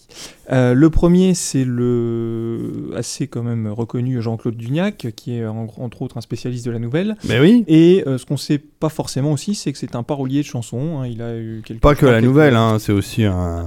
Ouais, mais son œuvre est essentiellement constituée de, de nouvelles. Euh, donc il a aussi lui écrit un petit peu des paroles pour diverses chansons, alors pas des pas des grands tubes connus, mais euh, il a sa petite production et il, dit régulièrement que les trois sous que ça lui rapporte, ça lui permet de se payer trois petits cadeaux à Noël. Euh, le deuxième auteur auquel je pense, c'est Karim Berouka, euh, qui est un auteur assez décalé dans ce qu'il écrit, mais qui avant de devenir auteur, je dirais essentiellement dans les années 2000 et 2010, euh, il a été un peu quand même auparavant connu comme étant chanteur et parolier du groupe Ludwig von 88.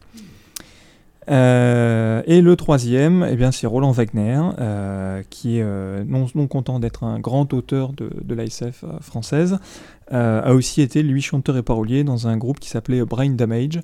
Et Ah ouais, euh, c'est si vrai, ma mémoire ah ouais. est bonne, il a même d'ailleurs utilisé un petit peu certains des textes qu'il avait écrits pour ce groupe dans son, son grand chef-d'œuvre Rêve de gloire. Lui aussi, il fait du recyclage. Et le thème de la, et le thème de la musique, et en particulier du rock, est d'ailleurs quelque chose qu'on retrouve, qu'on retrouvait assez régulièrement dans son œuvre.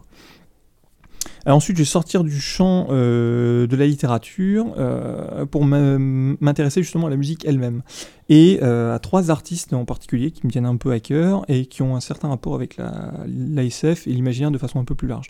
Alors le premier, c'est le compositeur de musique euh, contemporaine Philippe Glass. Euh, entre autres parce qu'il a écrit euh, donc un certain nombre d'opéras dont euh, deux d'entre eux sont en fait des adaptations de romans de l'auteur, c'est suédoise je crois, Doris Lessing, qui était quand même prix Nobel de la, de la de littérature, et euh, qui a écrit une série de cinq romans de science-fiction, euh, la série Canopus dans Argo, qui sont actuellement édités d'ailleurs par euh, les éditions La Volte. Et euh, deux de ces, livres, euh, The Making of the Representative of Planet 8 et euh, The Marriage Between Zones 3, 4 and 5, ont été adaptés euh, en opéra par Philip Glass. Euh, Ah ouais. Il a aussi fait une adaptation en opéra de euh, La chute de la maison Usher de Poe. Il a adapté euh, Le procès de Kafka.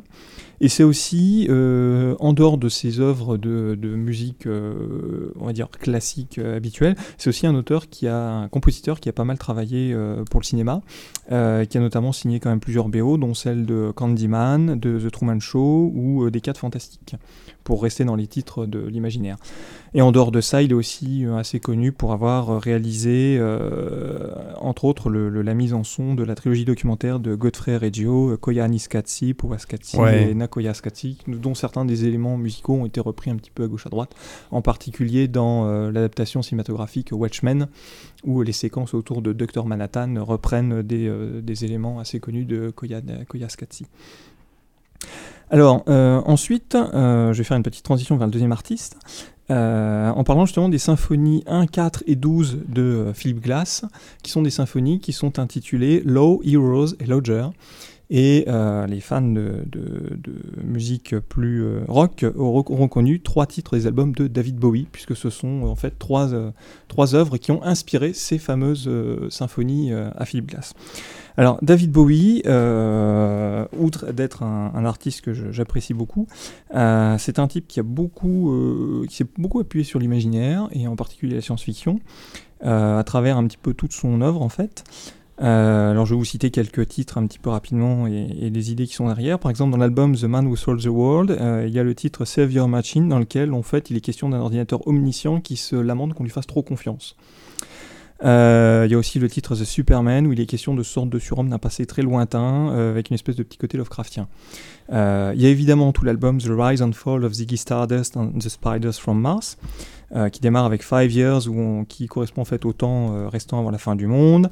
Euh, Starman avec l'arrivée depuis le ciel d'une sorte de messie qui doit venir d'un- messie alien qui vient pour sauver l'humanité.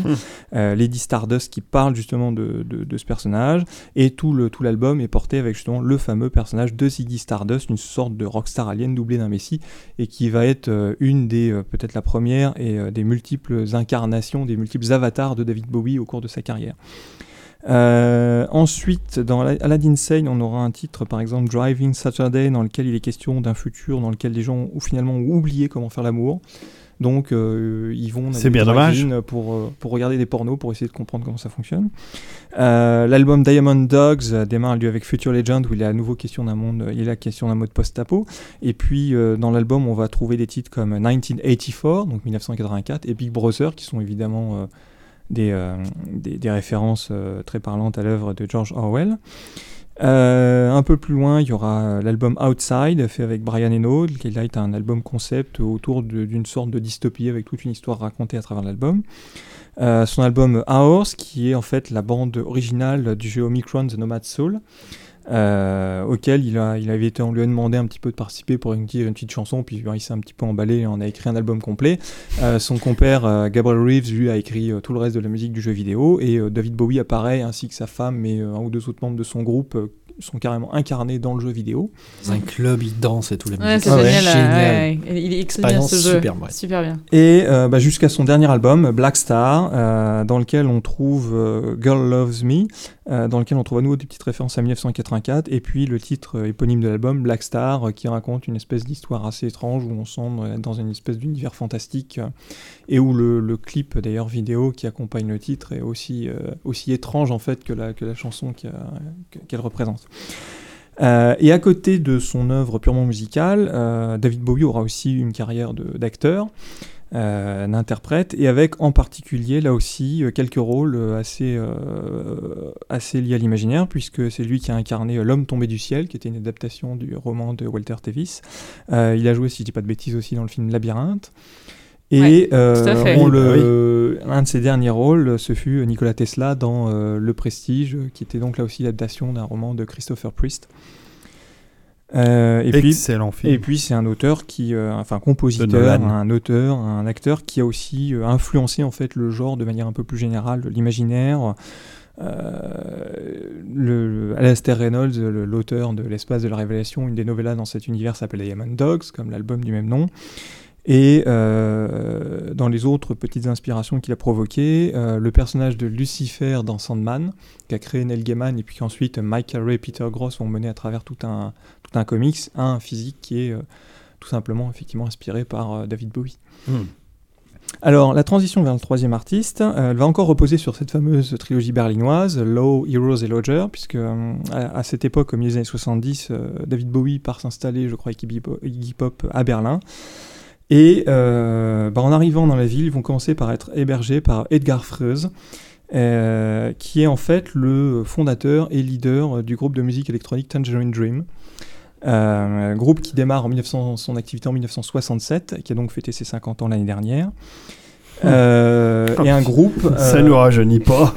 Ils, sont si, Alors- ils sont si anciens que ça, ce groupe alors, Ouais. Mais comme la plupart des grands Voilà. groupes des années 80. hein. Alors c'est un, groupe euh, d'ailleurs qui a maintenant la particularité, puisque Edgar Fres lui est décédé euh, début 2015, un an avant David Bowie. Et euh, les trois membres actuels du groupe ne sont pas du tout les membres d'origine, puisque le seul qui restait depuis euh, bien, bien longtemps maintenant était Edgar Fries. Et en fait, ils sont tous nés après euh, la, la création du groupe. Puisque le groupe fêtait ses Excellent. 50 ans l'année dernière, et euh, le, j'allais dire les, les trois membres restants, euh, Thorsten Kuchning, euh, Yoshiko Amane et Ulrich Schnau, sont j'allais dire, entre 35 et 40 ans. Alors, ce, ce groupe a quand même composé, donc ils ont une, une- une discographie qui s'étale sur plus d'une centaine d'albums, euh, dans lesquels on trouve entre autres là aussi des albums avec des thématiques assez inspirées par euh, l'ASF ou l'imaginaire un peu plus généralement, Ouais. Et puis il y a de la merde aussi. comme euh, Hyper Borea. Non, mais il y a des trucs bien, mais il y, a des- il y a des grosses daubes aussi. Il y a plein de choses bien. Euh, Goblin's Club, Mars Polaris, Chandra's The Phantom Fairy. Euh, des inspirations littéraires aussi pour certains albums, euh, là aussi assez rapprochés parfois de l'imaginaire. Euh, Il y a évidemment l'album Tiger euh, qui reprend des textes de William Blake. Euh, la trilogie Inferno, Purgatorio et Paradiso euh, inspirée par l'œuvre de Dante Alighieri. Euh, the Island of the Fade d'Edgar Allan Poe, The Angel of the West Windows de Gustav Meyrink, Finnegan's Wake ou Le Château de Franz Kafka. Eh ben. Et à côté de tous ces albums studio, euh, c'est aussi un groupe qui s'est lancé, euh, qui a eu toute une, toute une, pendant une bonne quinzaine d'années, a aussi beaucoup euh, contribué à des bandes son pour le cinéma ou la télé. Euh, alors sur des œuvres purement imaginaires, ils ont mis euh, en son bah, La forteresse noire de Michael Mann, qui était une adaptation du roman de F. Paul Wilson. Euh, Il y a eu Charlie. Ils ont fait la, ba- la, la bande son américaine du Legend de Ridley Scott. Oui, alors c'est ça, un film on- qui a eu alors deux bandes son. Alors ça, on va oublier. Hein alors, je vais vous expliquer parce que alors ça, c'est un pur scandale. Euh, parce que euh, alors, s'il faut retenir un, un truc bien de la- des, des BO de Tangerine Dream, c'est vrai que celle de la forteresse noire est très chouette. Euh, moi, je l'aime beaucoup. Euh, Le Legend aussi est bien. euh. Alors non, parce que Legend, c'est pas Tangerine Dream. Legend, c'est Jerry Goldsmith. Hein, et Tangerine Ah, Dream, ils ont fait une espèce, ils ont fait une espèce de sous-daube. Parce que en fait, ce qui s'est passé, c'est que le film de Ridley Scott est, est sorti en, en Europe avant de sortir aux États-Unis, avec le magnifique score de Goldsmith, qui est un des plus beaux qu'il ait composé. Et le film n'ayant pas marché en Europe, les producteurs américains n'ont rien trouvé de mieux que se dire bon allez, on va faire un montage un peu plus, on va faire un truc un peu Un plus pop quoi. Un peu plus dynamique. On va, on va virer le vieux Goldsmith là et puis on va mettre un groupe à la mode. Allez Tangerine Dream. Et ils ont fait, mais ils ont dû composer le truc en 12 jours quoi ou en 5 jours. Ils ont fait une espèce de cagade euh, numérique, mais c'est, c'est innommable quoi. Quand t'entends le score ciselé au magnifique score euh, symphonique de Goldsmith, Faut pas c'est à toucher à côté Goldsmith avec D. espèce, de, de d'étron musical de, de Tangerine Dream. Ah non, c'est horrible quoi. Ah. Donc, euh, donc Ah, euh, si non, c'est Goldsmith, non, mais non, Goldsmith, c'est le. pas Legend. Tout Et- mais et- pas Legend. Et Legend qui inclut euh, la chanson Love by the Sun interprétée par John Anderson. Et je m'en fous. de Yes. Euh, on a aussi aux frontières de Yes, l'aube. no, tout ce que tu veux. Euh, ah oui, aux frontières de l'aube, de c'est Catherine sympa. Bigelow et Hors Imaginaire. Il y a eu bah, le premier sur lequel en fait, le premier film sur lequel ils ont travaillé, c'était Le Convoi de la peur de William Friedkin, The Sorcerer. Euh, Il est sorti il y a pas longtemps au cinéma. Le solitaire de Michael Mann, Risky Business, Flashpoint, euh, l'affaire Walraff ou encore Le Bayou de Konchalovsky. Euh, donc le groupe existe toujours. Euh, le dernier album en titre Quantum Gate a lui des inspirations assez, euh, assez tirées justement par euh, la, la- la physique et, la, la phy- et en particulier la physique quantique. Bah oui. Et euh, bah, ça s'arrête pas, hein, ça, ça continue. Quand, il y de a- tourner quand, quand, tranquillement. quand Microsoft sortira son premier OS quantique, c'est eux qui feront le. La VO. le- Non, non, bah ils feront le bling Non, de démarrage, quoi. Ah C'est ouais. le son de C'est démarrage. le son de démarrage. c'est génial. Ce serait marrant. T'imagines le bug quantique Ah, ça- bah, ton ordinateur Ça disparaît. Ouf.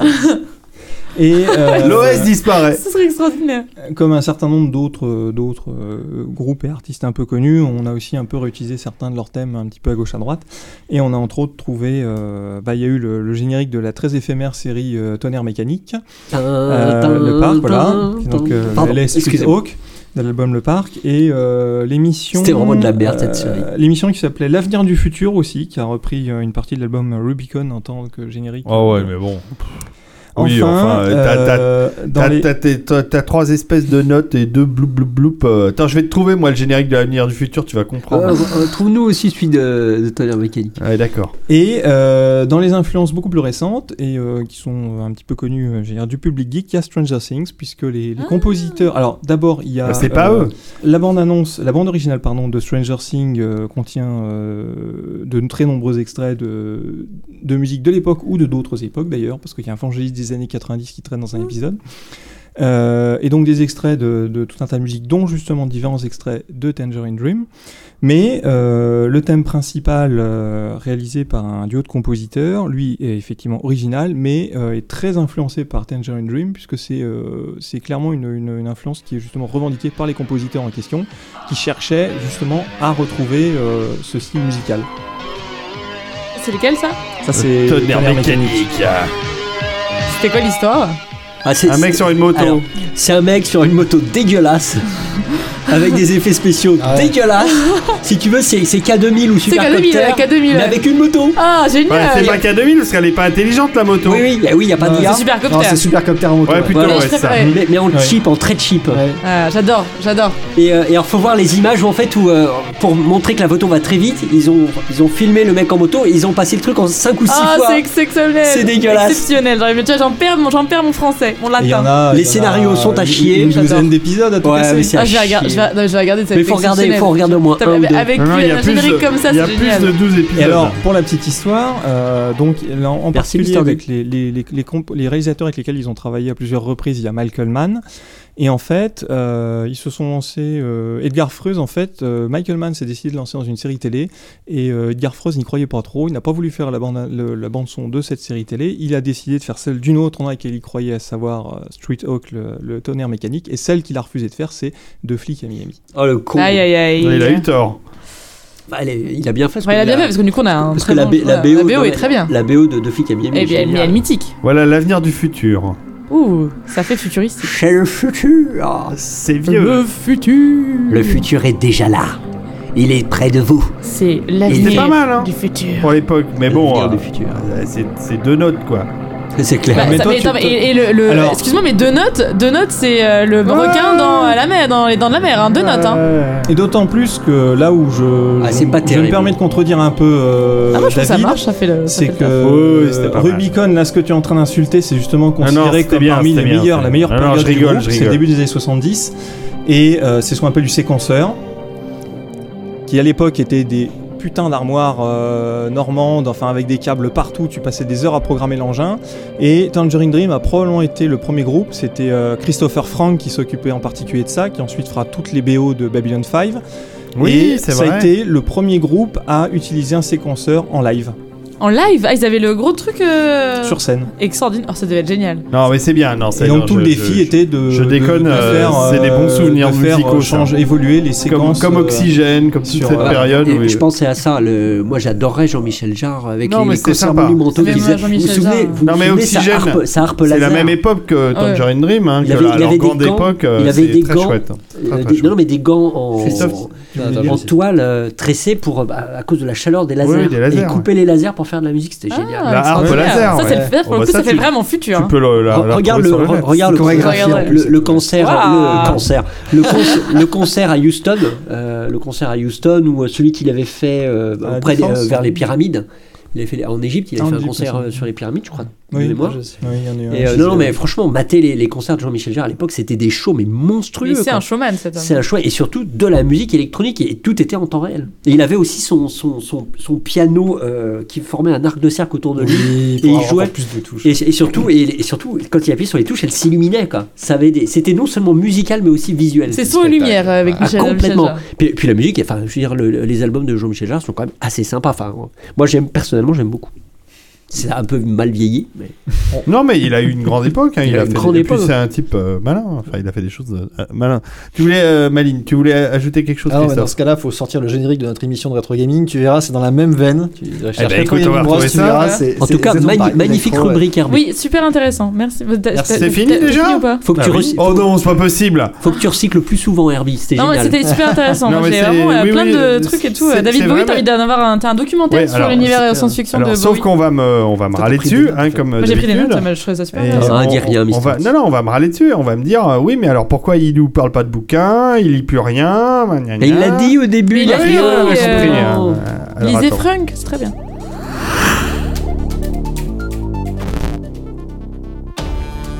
Ouais. Oh, il y a un bon ça claque. Il y a un côté trône. hein. Exactement. Ouais. Et aussi euh, Demo Maker. Exactement.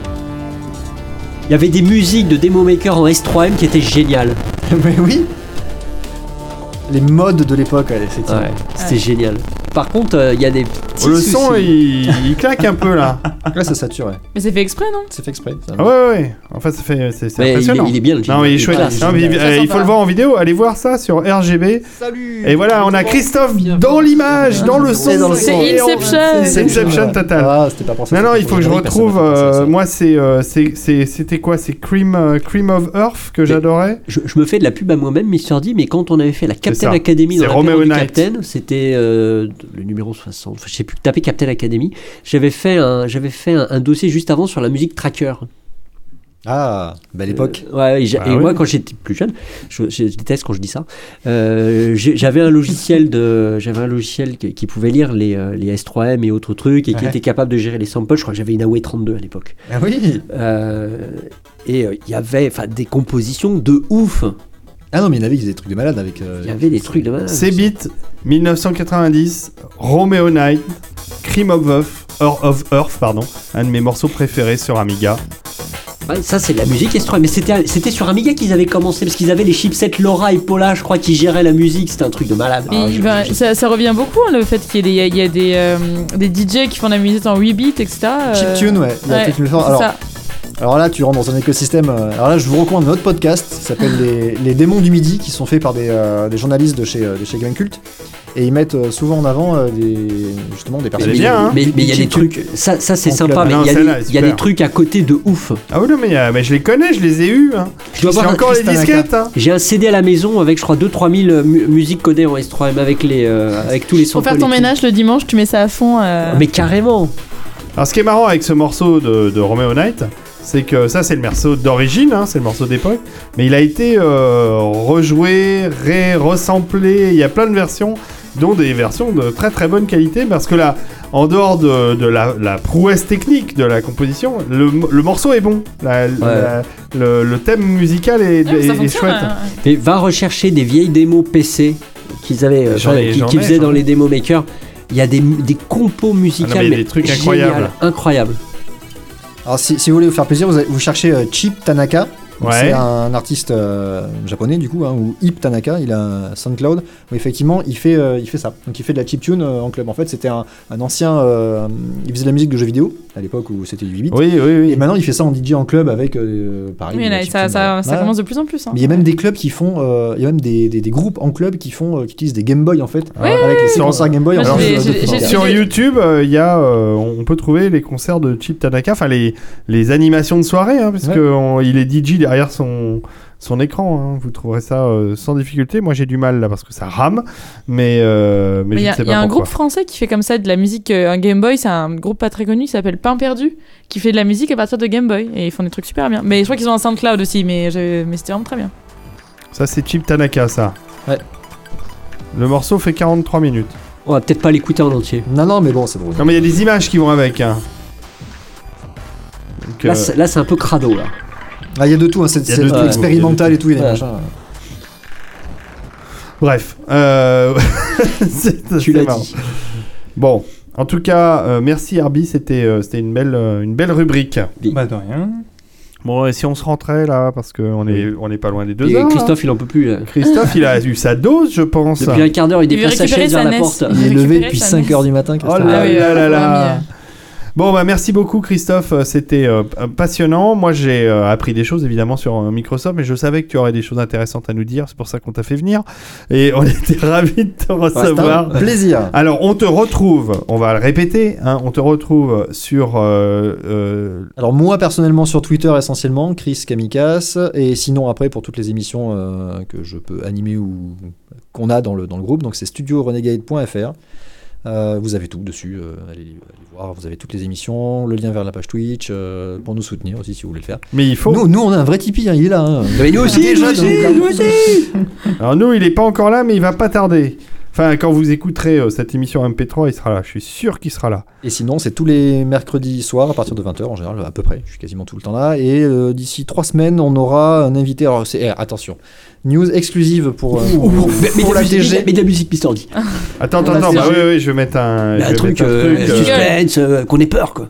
Ouais, alors c'est parti. Euh, un truc, Rendez-vous, Christophe. vas-y, je sais pas, je Alors, sais je, pas. je vais monter le suspense. Alors, dans trois semaines, le mercredi, attention, numéro, je me rappelle le 28 novembre, invité exclusif dans Beats. Nous allons recevoir quelqu'un qui développe sur HoloLens Oh B2B. Voilà. Il est capable de faire des dinosaures sur HoloLens. Oui, ils l'ont fait. Et ben voilà pour la Jurassic Con Voilà ce que C'est j'allais la te faire la euh, c'est la maintenant. La euh. grosse Cusco Day. Ah oui, c'est vrai. Mais, mais, je, mais je préférais, euh, je préférais Jurassic Con, c'était plus sympa. D'ailleurs, euh, on, se, on se fait plaisir en écoutant cette magnifique musique de John Williams. Et il faut qu'on prenne des nouvelles de la Cusco Day. Mais oui, ça, euh, ça avance à Vichy, qu'on prenne nos places. Mais oui Et nous irons, nous irons leur ton On- père. Ah oui. Hein, Et Herbé, tu viendras, tu seras moins loin. Et toi, moi tu seras Ah bah verre, évidemment. Et moi, Mais oui, on t'emmène. Enfin, toi, t'es- Uniquement si tu viens en costume de C'est dinosaure. ça. Ah mais moi je prends le, col- le, le cosplay là, Viens le je c'est prendrais, incroyable. je prendrais celui de Captain. Diplodocus toi, ça très bien. truc Eh, pas de Ah ouais, mais tu sais qu'il il, il- il- il a euh, le Capitaine Web. hein, il- Ouais, le dinosaure, tout- le dinosaure gonflable. Moi qui lui offre. Et on l'avait utilisé sur scène. hein. ça C'était devait avoir son génial. effet. Et il dansait au milieu de la foule dans son costume. C'est vrai? On avait mis euh, 20 minutes pour le gonfler, il avait perdu le, le- il avait perdu le truc qui gonflait le costume de La dino. valve, la valve. On avait tout répété pour que ça se passe nickel pendant le concert. Et il va changer et tout, il pète le truc et tout. Il ramassait les piles dans le noir, c'était l'enfer. T'étais là, Mister D. Ah oui, j'étais là. Et puis ouais, j'ai mis 20 minutes aussi avec mon costume de Marc Vador, c'était l'horreur. Ça marchait pas, rien ne fonctionnait. C'était, c'était, c'était épique, hein. Ouais. C'était vraiment épique. Et même hippique. Oui, exactement. Donc dans trois semaines, euh, suivez euh, sur Studio Renegade. C'est sur, ça sera sur Beats? Ça, Ça sera dans Beats. Ça sera dans Beats. D'accord. Super. Merci beaucoup. Euh, Christophe, de toute façon, il y a le live qu'on va arrêter là et donc qui sera disponible. Euh, merci Herbie. Bah, de rien. Merci. euh, bon, bon retour chez toi. Merci Ludmi. Mais de rien. À la prochaine fois. À la Merci prochaine. Lord ton père. C'est ça. Et puis on se retrouve pour une prochaine euh, émission. Alors euh, maintenant on Un prend le réflexe. accro, voilà. On a un podcast accro. Alors n'oubliez pas maintenant, il faut mettre la cloche sur le YouTube. Voilà. Faut Non, vous- mettre un le pouce, le pouce vers le haut. Le, voilà, le pouce bleu. Mais ça n'est pas terminé. Maintenant, il faut faire le Tipeee. Hein, le Tipeee. Les 5 étoiles sur, sur les 5 iTunes. étoiles, les 5 étoiles sur iTunes et euh, sur toutes les autres conneries où on se trouve. Ouais. Soutenez-nous. Merci. On a besoin de vous. Ouais, enfin bon, on le dit à chaque fois, mais je crois qu'ils en ont marre. Ouais, mais il faut répéter. bon, on vous embrasse. StudioRenegade.fr. Merci encore Christophe. Merci beaucoup Merci pour beaucoup. l'invitation. Et puis euh, à bientôt les amis. Un À très bientôt. sans, Sans accro.